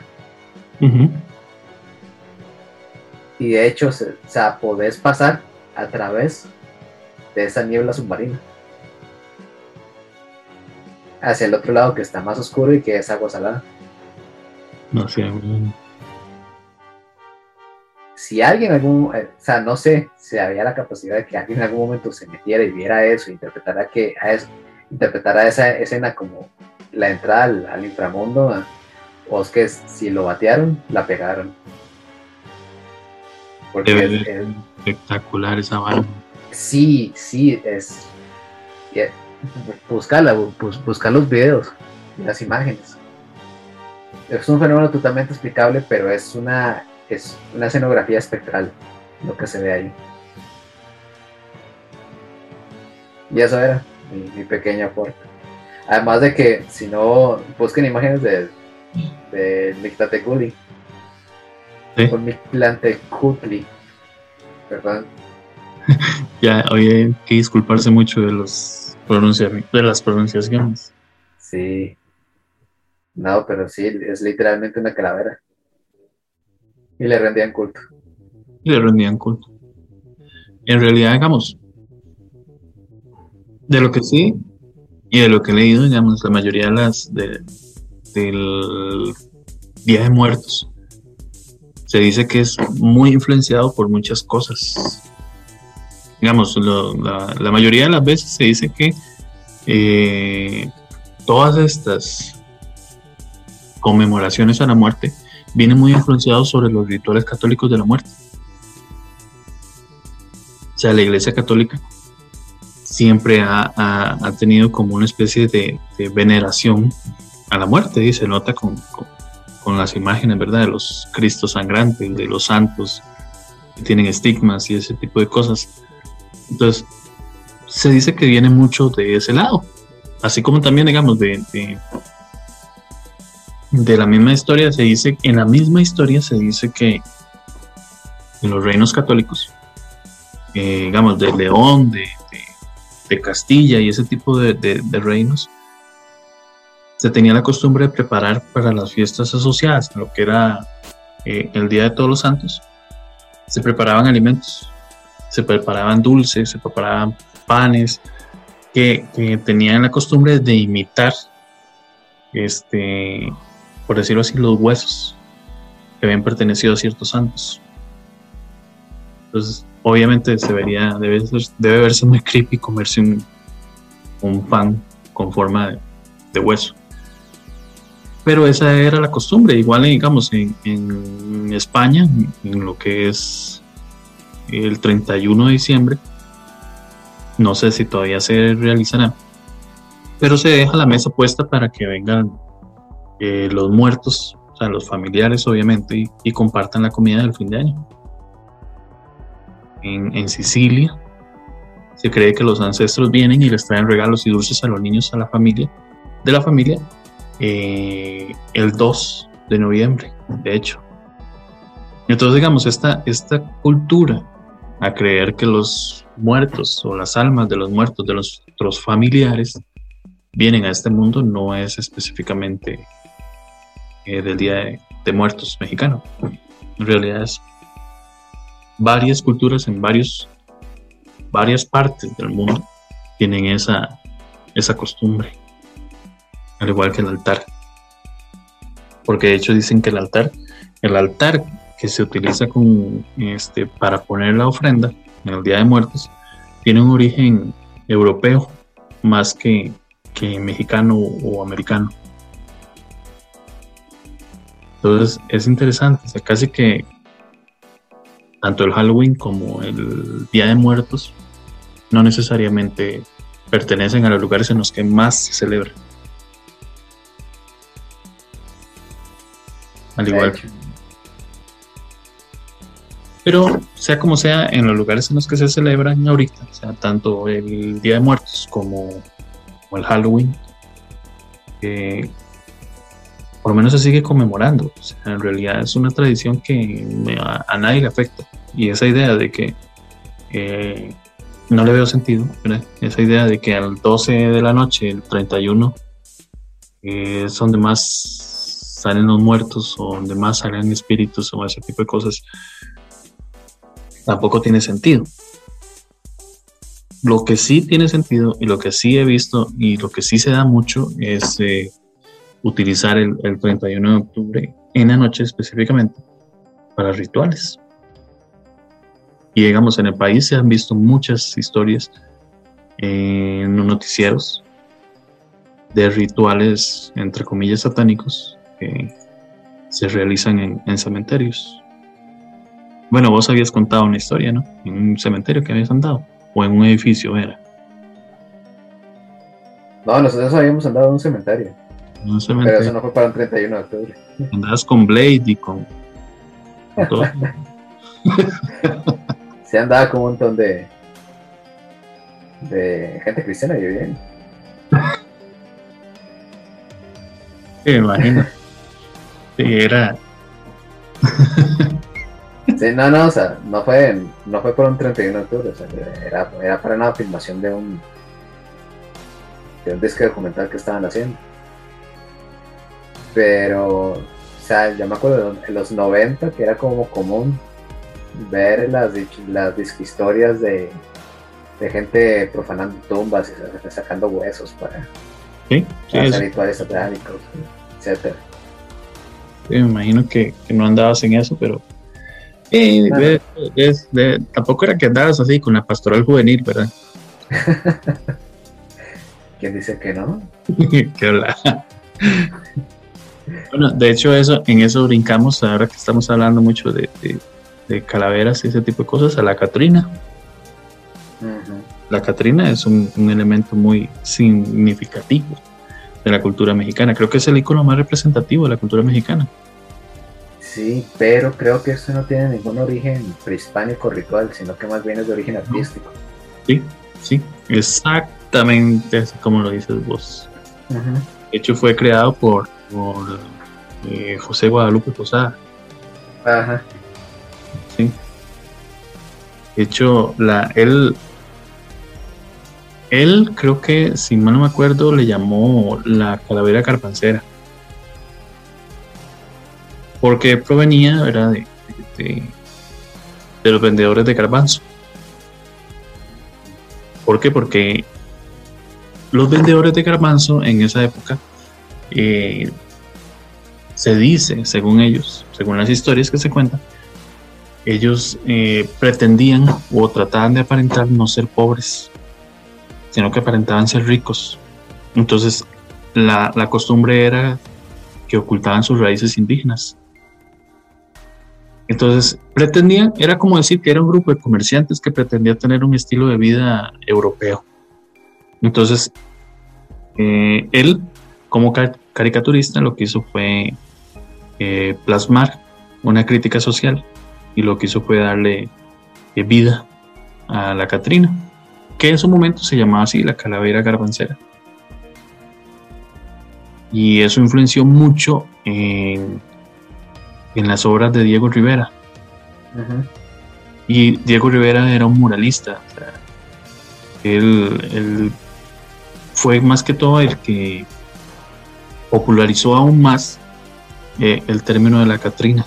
Él había hecho un, mural eh, que se llamaba Sueño de una tarde dominical en la media central.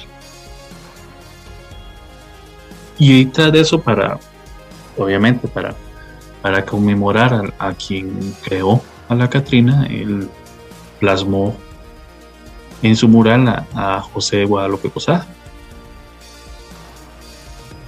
él, obviamente, no sé, Diego Rivera creo que era el, el esposo de, de Frida Kahlo. De Frida Kahlo, sí.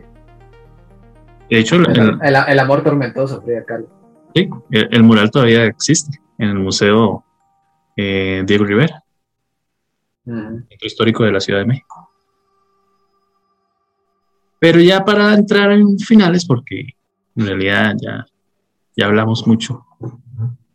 Hay que hacer eh, el segmento de películas. No quería hacer las películas basadas en, en Halloween, porque prácticamente basadas en Halloween, de la más significativa es Halloween, y ya con eso. Sino tal vez hacer la, las mejores películas de terror que podrían ver en, Halloween o para terminar Halloween, porque es fin de semana. Así que no sé si cuál la mejor película de terror que hayas visto. ah, iba a dar dos recomendaciones, pero no entra en esa categoría, entonces. Diga, diga, tranquilo. No, de, de Tim Burton, Nightmare Before Christmas. Ah, sí, claro. Acuérdense de eso. This is Halloween. Qué buena This is Halloween. Buenísima. Odio los, odio los, eh, los musicales, pero amo esa película. Madre, pero esa, esa canción es, es demasiado buena. Con Jack Skellington haciéndolo de, de Papá Noel. este, y estaba Sleepy Hollow. Oye, que la mencionamos ahorita. Eso sí es de terror, ¿no? Ah, sí. Sí. lo que me decías y cuenta. es como, bueno, es que ese más lo hace ver más como un comedia terror, pero. Pero sí. Sí. Sí, sí. la estética. A mí me cuadra mucho eh, la comedia terror.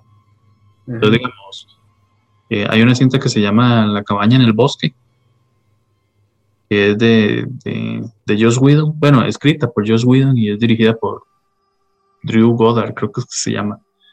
Ajá que es una cinta en la que, digamos, todo el, eh, toda la vara de todas las películas de terror, ¿verdad? Que vamos a una cabaña y donde nos pasan toda la vara, pero es de slashers. El asunto es como que un grupo tiene que matar a ciertas personas para tener esos sacrificios humanos y contener a cierto dios, o no sé qué es el asunto. Pero empiezan a salir todos los personajes de terror eh, de películas. es muy buena. De hecho, se llama La cabaña en el bosque. El protagonista es este man que hace de Thor en um, Avengers. Ajá.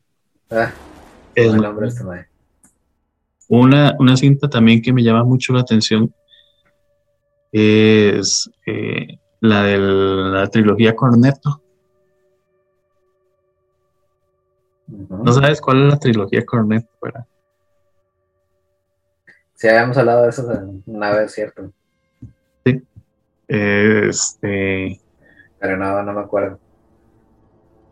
Sí, en, realidad se llama así porque en las tres películas salen. Salen los helados Cornetto. Helados Cornetto. Sí, eh, digamos, está, se llama. Si mal no me acuerdo, se llama. Es que tiene tantos nombres, Se llama Zombie Party, una. Eh, Hot Fuzz, la otra. Y En el fin del mundo, la otra. Pero Zombies Party es, es una parodia.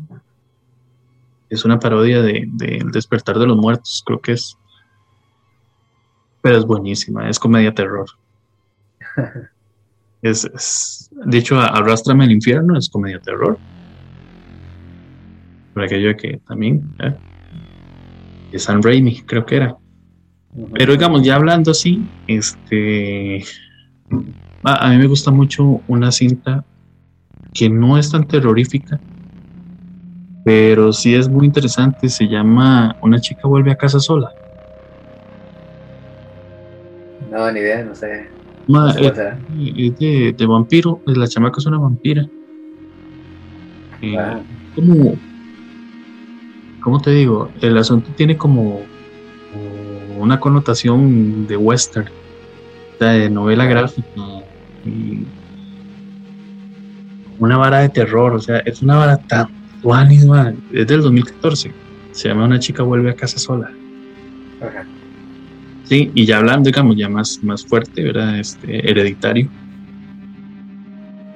Hereditario es brutal. Hereditario es brutal. No, o sea, ¿sabes por qué metería también? Eh, The Witch. Más, o sea, que The Wish, a mí me llama mucho la atención porque The Wish a mucha gente le pareció una mala película. El problema de contrario. The Wish es que The Wish es horror, no es terror.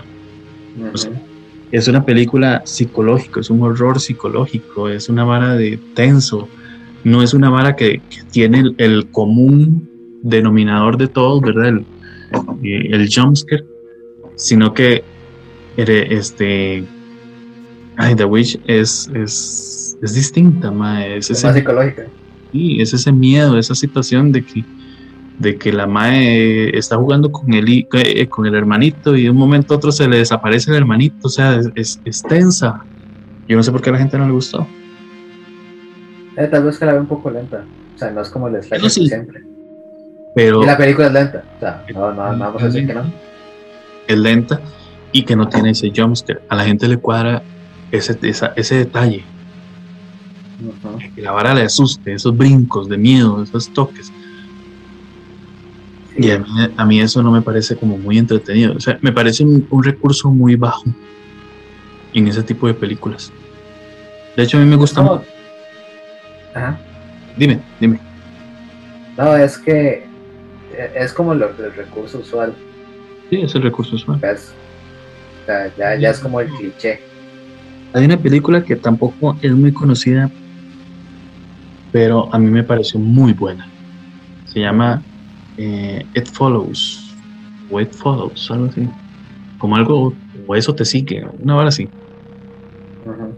Es una cinta que, digamos, para ponértelo así en contexto, es un Mike, digamos, tal vez la cinta tiene como una, un contexto hacia las enfermedades venéreas Okay. Darte a entender eh, que es una enfermedad venérea, sino que, digamos, es como, eh, por ponértelo así, la persona, la MAE tiene relaciones sexuales con un MAE.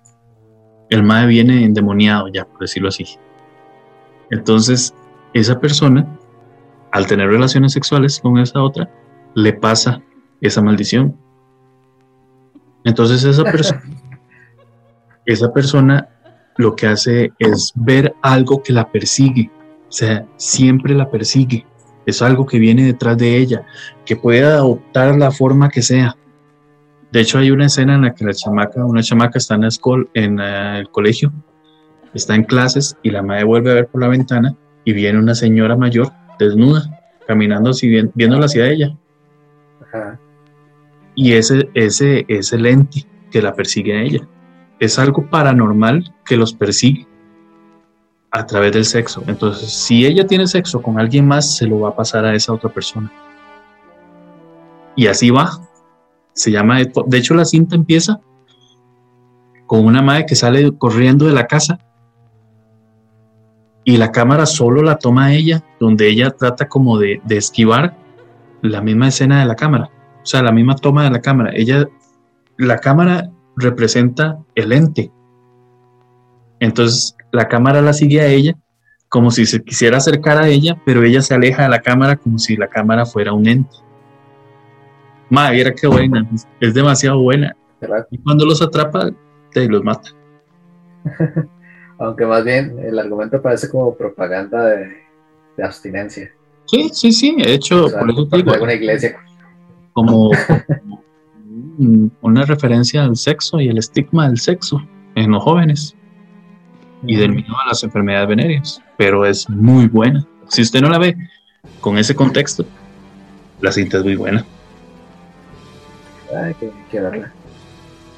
Sí, igual una, una, ah, tienes que ver una. Es casi, es que yo veo mucha cinta que casi no es tan conocida, porque trato de ver cintas menos comerciales. Digamos, hay una que se llama Nina Forever. Nina Forever es, para no, por si en algún momento llegan a ver, o en algún momento llegas a ver la voz, es una cinta de, es británica, que narra la historia de un mae eh, de una joven más que todo. O sea, la joven liga, o por decirlo así, eh, con un mae. A ella le encanta el mae. Pero resulta que el se él, la, muchacha se da cuenta que el mae sigue viviendo con su exnovia. El asunto es que la exnovia está muerta. Ok. Es muy buena. O sea, sí, vive con un cadáver. Exacto. Fuck. Necrofilia. Babadook, que habíamos hablado creo que la semana pasada. Ajá. Alguno la antepasada, no me acuerdo. Babadook es buenísima. A mí me gustó eh, Déjame salir. Let Me Out, creo que era ese llamada. Era así, Let Me Out, no me acuerdo. Y en contexto, eh, en contexto, en, al contrario, eh, Let Me Let Me es una cinta que se llama Déjame entrar. Eh, creo que se llama Let Me Pero, digamos, lo interesante de esa cinta, Déjame entrar, es que hay dos versiones. La gringa, bueno, la americana es malísima malísimo. Pero la versión sueca, que es la original, es espectacular. Es, es la, la cinta habla sobre la amistad de un mae, de un niño. El niño eh, es, es, no se lleva muy bien con sus compañeros, es un poco antisocial, pero genera una increíble amistad con una niña vampira. Ah. Ma, viera qué buena película, pero la versión sueca. Versión sueca. Cuesta mucho encontrar, pero la versión sueca es espectacular.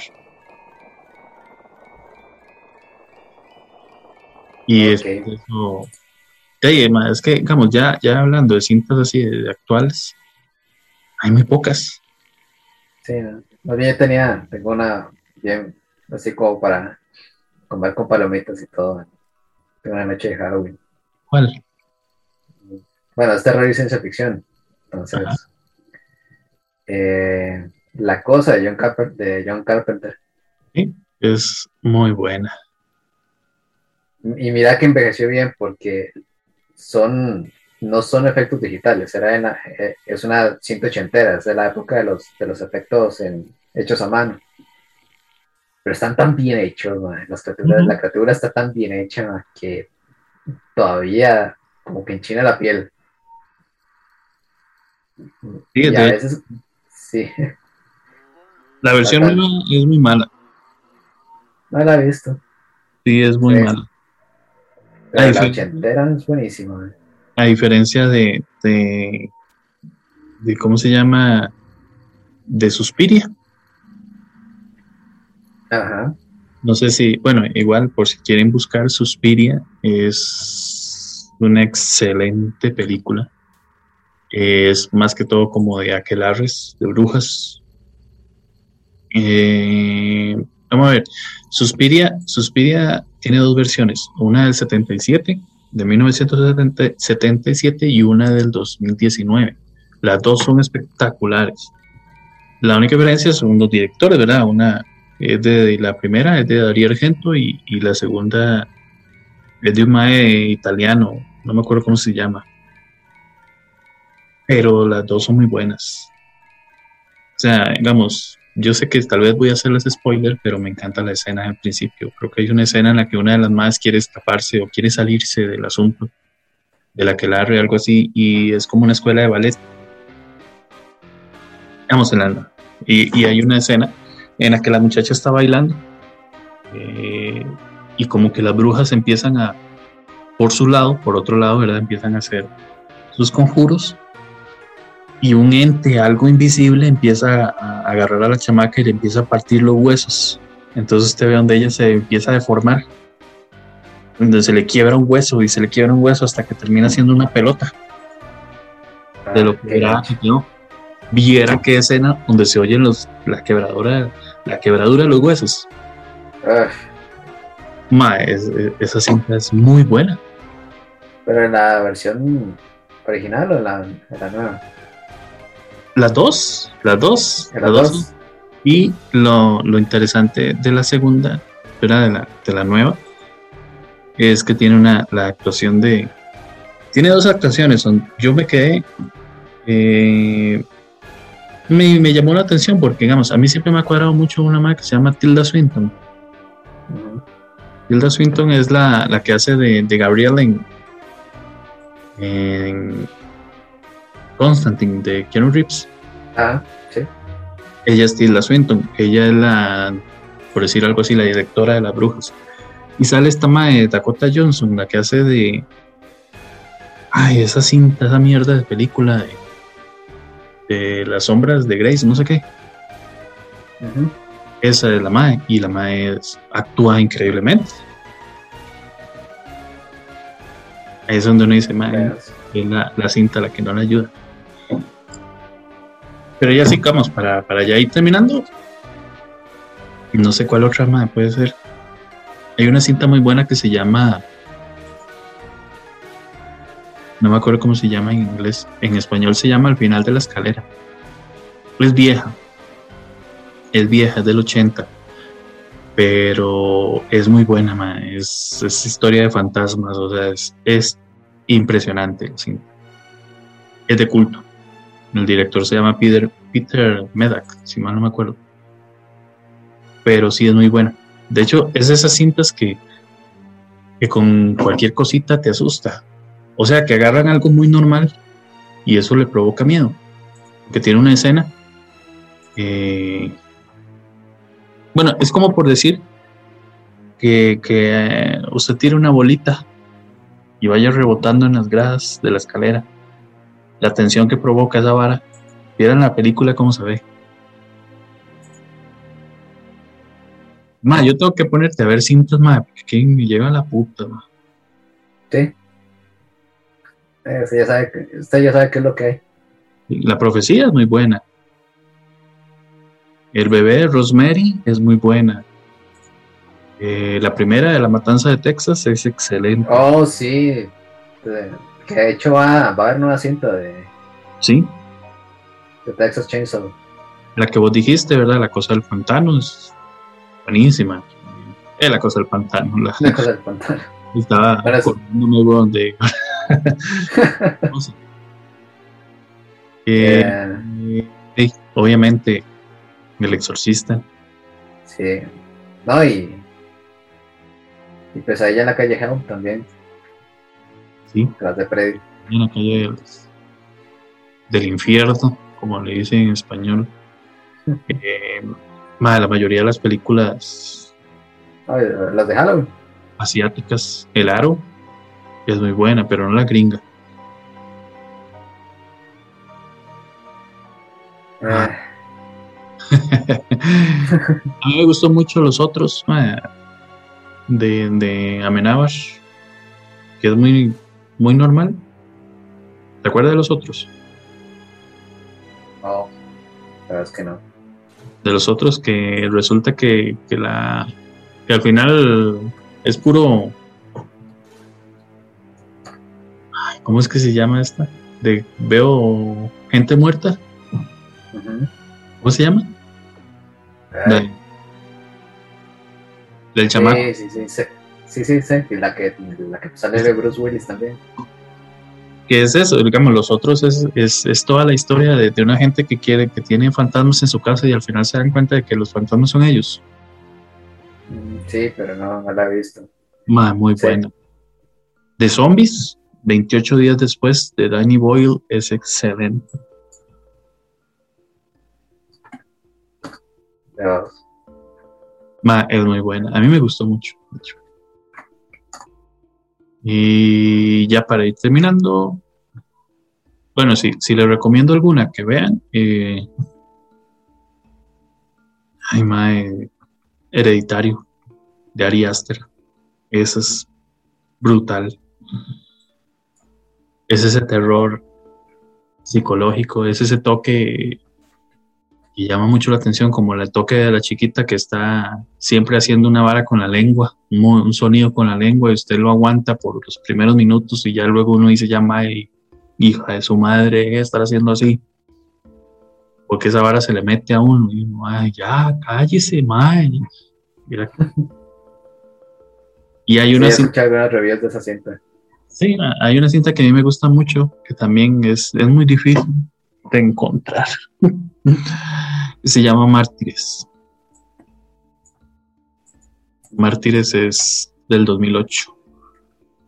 Eh, tiene, lo bueno de esa cinta de Mártires es que es, por si la quieren buscar, es que tiene demasiados giros argumentales. Entonces usted eh, tiene una idea de lo que va a pasar, pero no. Termina pasando otra vara. Ma, yo de ¿Sabes verdad, pasarte Ajá. película? No, en serio, hijo de puta. Sí. Sabes que ahorita que me estaba acordando una, es que no me acuerdo el, el nombre. Pero la trama es de una, de una familia que va, que va, están, están de vacaciones y van a un a una casa cerca de un lago, creo. Pero se encuentran con una familia que es exactamente igual a ellos. Ah, Pero que nosotros, no hablan. Nosotros se llama. Ajá. Sí, esa sí me gustó bastante, ¿sabes? Sí, a mí también. Ah, De hecho, es Sí, impresionante. es Us. Sí, se llama Muy, muy buena. Sí, Y de, el, y el, el tono, o sea, es, es- ese giro que le da al final de la historia, que explica todo. Me gustó muchísimo. y me cuadra mucho que, que- que la actuación de Lupita Nyong'o, Sí. Creo que se llama. Sí, Esa es muy buena, man. Sí. En realidad la cinta sí es espectacular, esa cinta. Y sí, sí da... Es, es que no es ese terror de... También ese mismo terror de, de, de jumpscare y todas esas cosas, sino que es un terror también psicológico. Porque usted se y pierde. esto puede, sí, y puede ser un slasher. Porque va a parecer un slasher y no lo es, no llega a serlo. Sí, y tiene ese, ese detalle eh, de slashers y a la vez detalle paranormal y a la vez detalle de, de- ese detalle de, de esa ciudad o esa civilización subterránea que es exactamente igual a la de arriba, es espectacular. A mí me gusta mucho ese, Jordan Peele. La cinta es un, es un completo what the fuck. Desde, desde, el inicio. Ya cuando empieza, empiezan a pasar las cosas, como. uno se queda con la pregunta: ¿qué putas está pasando aquí? Y eso es lo que lo, lo deja enganchado a seguir hasta el final. A ver cómo diablos explica lo que está pasando. Eh, es muy buena. De hecho, sale, sí. esta madre. Ay, ¿cómo era que se llama? Elizabeth Moss, es como se llama. Que se volvió muy famoso por el, muy famosa por una vara que se llama El cuento de la criada. Eh, supongo. Qué buena puta, madre.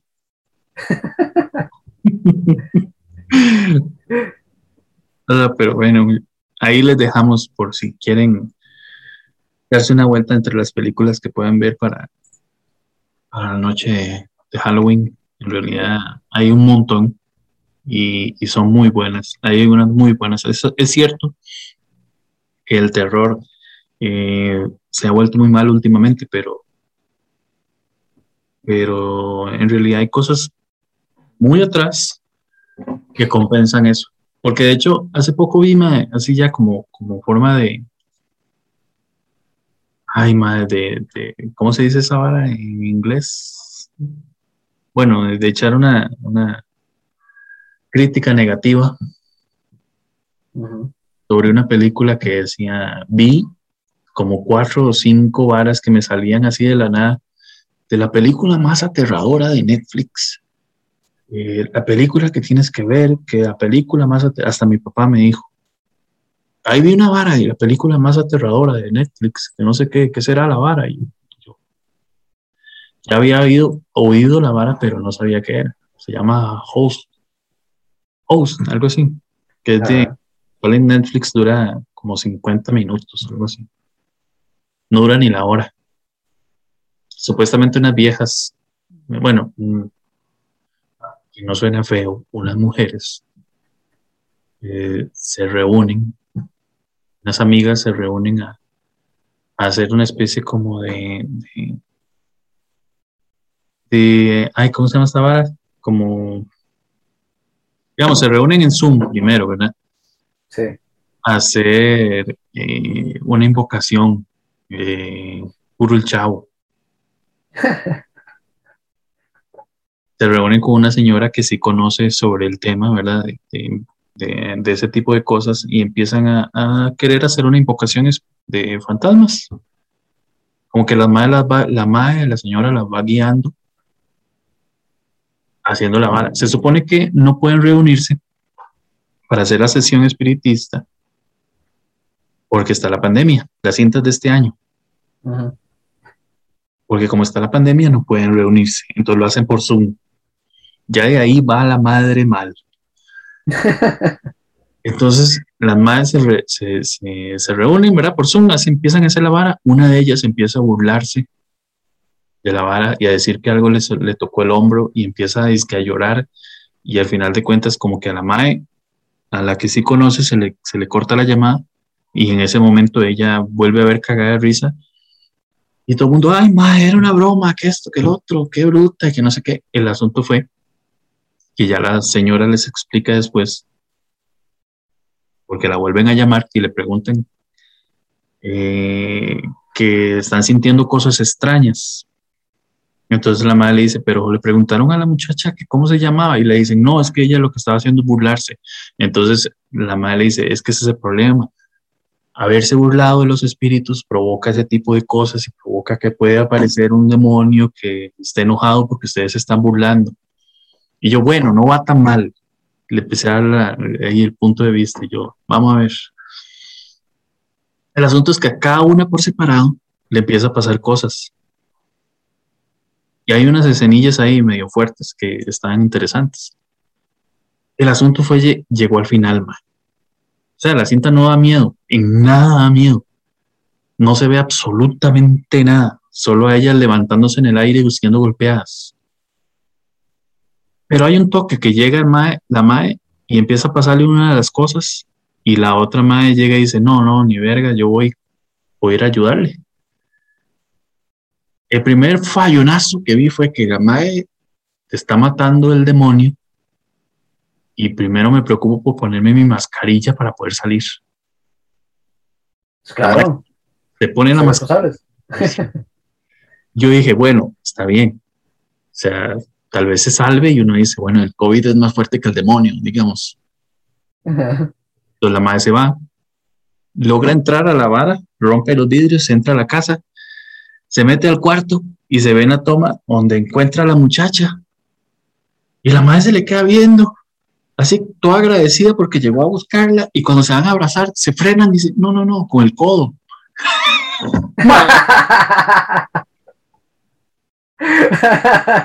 Dije, no puede ser, madre, se preocupa. acababan de matar como a cinco las amigas, a un madre que era compa de ellas, todos están muertos, solo ellas dos quedan, el demonio las mató a todas, pero ella se preocupa por saludarse con el coma. No, puede ser. Esto es muy wack, políticamente correcto. Esto es muy Netflix. Madre me quedé. Gracias a Dios, madre, que esa cochinada 50 minutos. Porque dije, madre, no puede ser posible. Yo, yo me cagué de risa de arriba, viendo esa vara, yo estaba viendo esa cinta, yo. No. como, como le, le, cabía más bien el, la película de, de, de, comedia, de comedia involuntaria más. Más sí. No pensé yo, eso es comedia involuntaria. Eso mismo pensé. Yo dije, ma, esto es comedia involuntaria, o sea, te está matando el demonio y usted se preocupa por saludarse con el codo por el COVID. Sí, efectivamente. Bueno, más bien, muchísimas gracias a todos por escucharnos, por esta, por escucharme esta, esta crítica negativa que hice hacia esa porquería de película.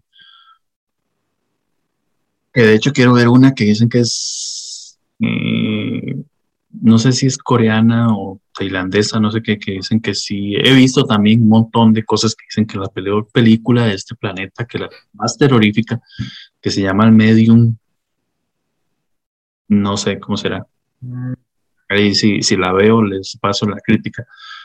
Pero sí, más bien muchísimas gracias a todos por escucharnos. Este, como siempre, es, es un placer hacer esto me relaja demasiado, eh, me entretiene demasiado y me divierte demasiado.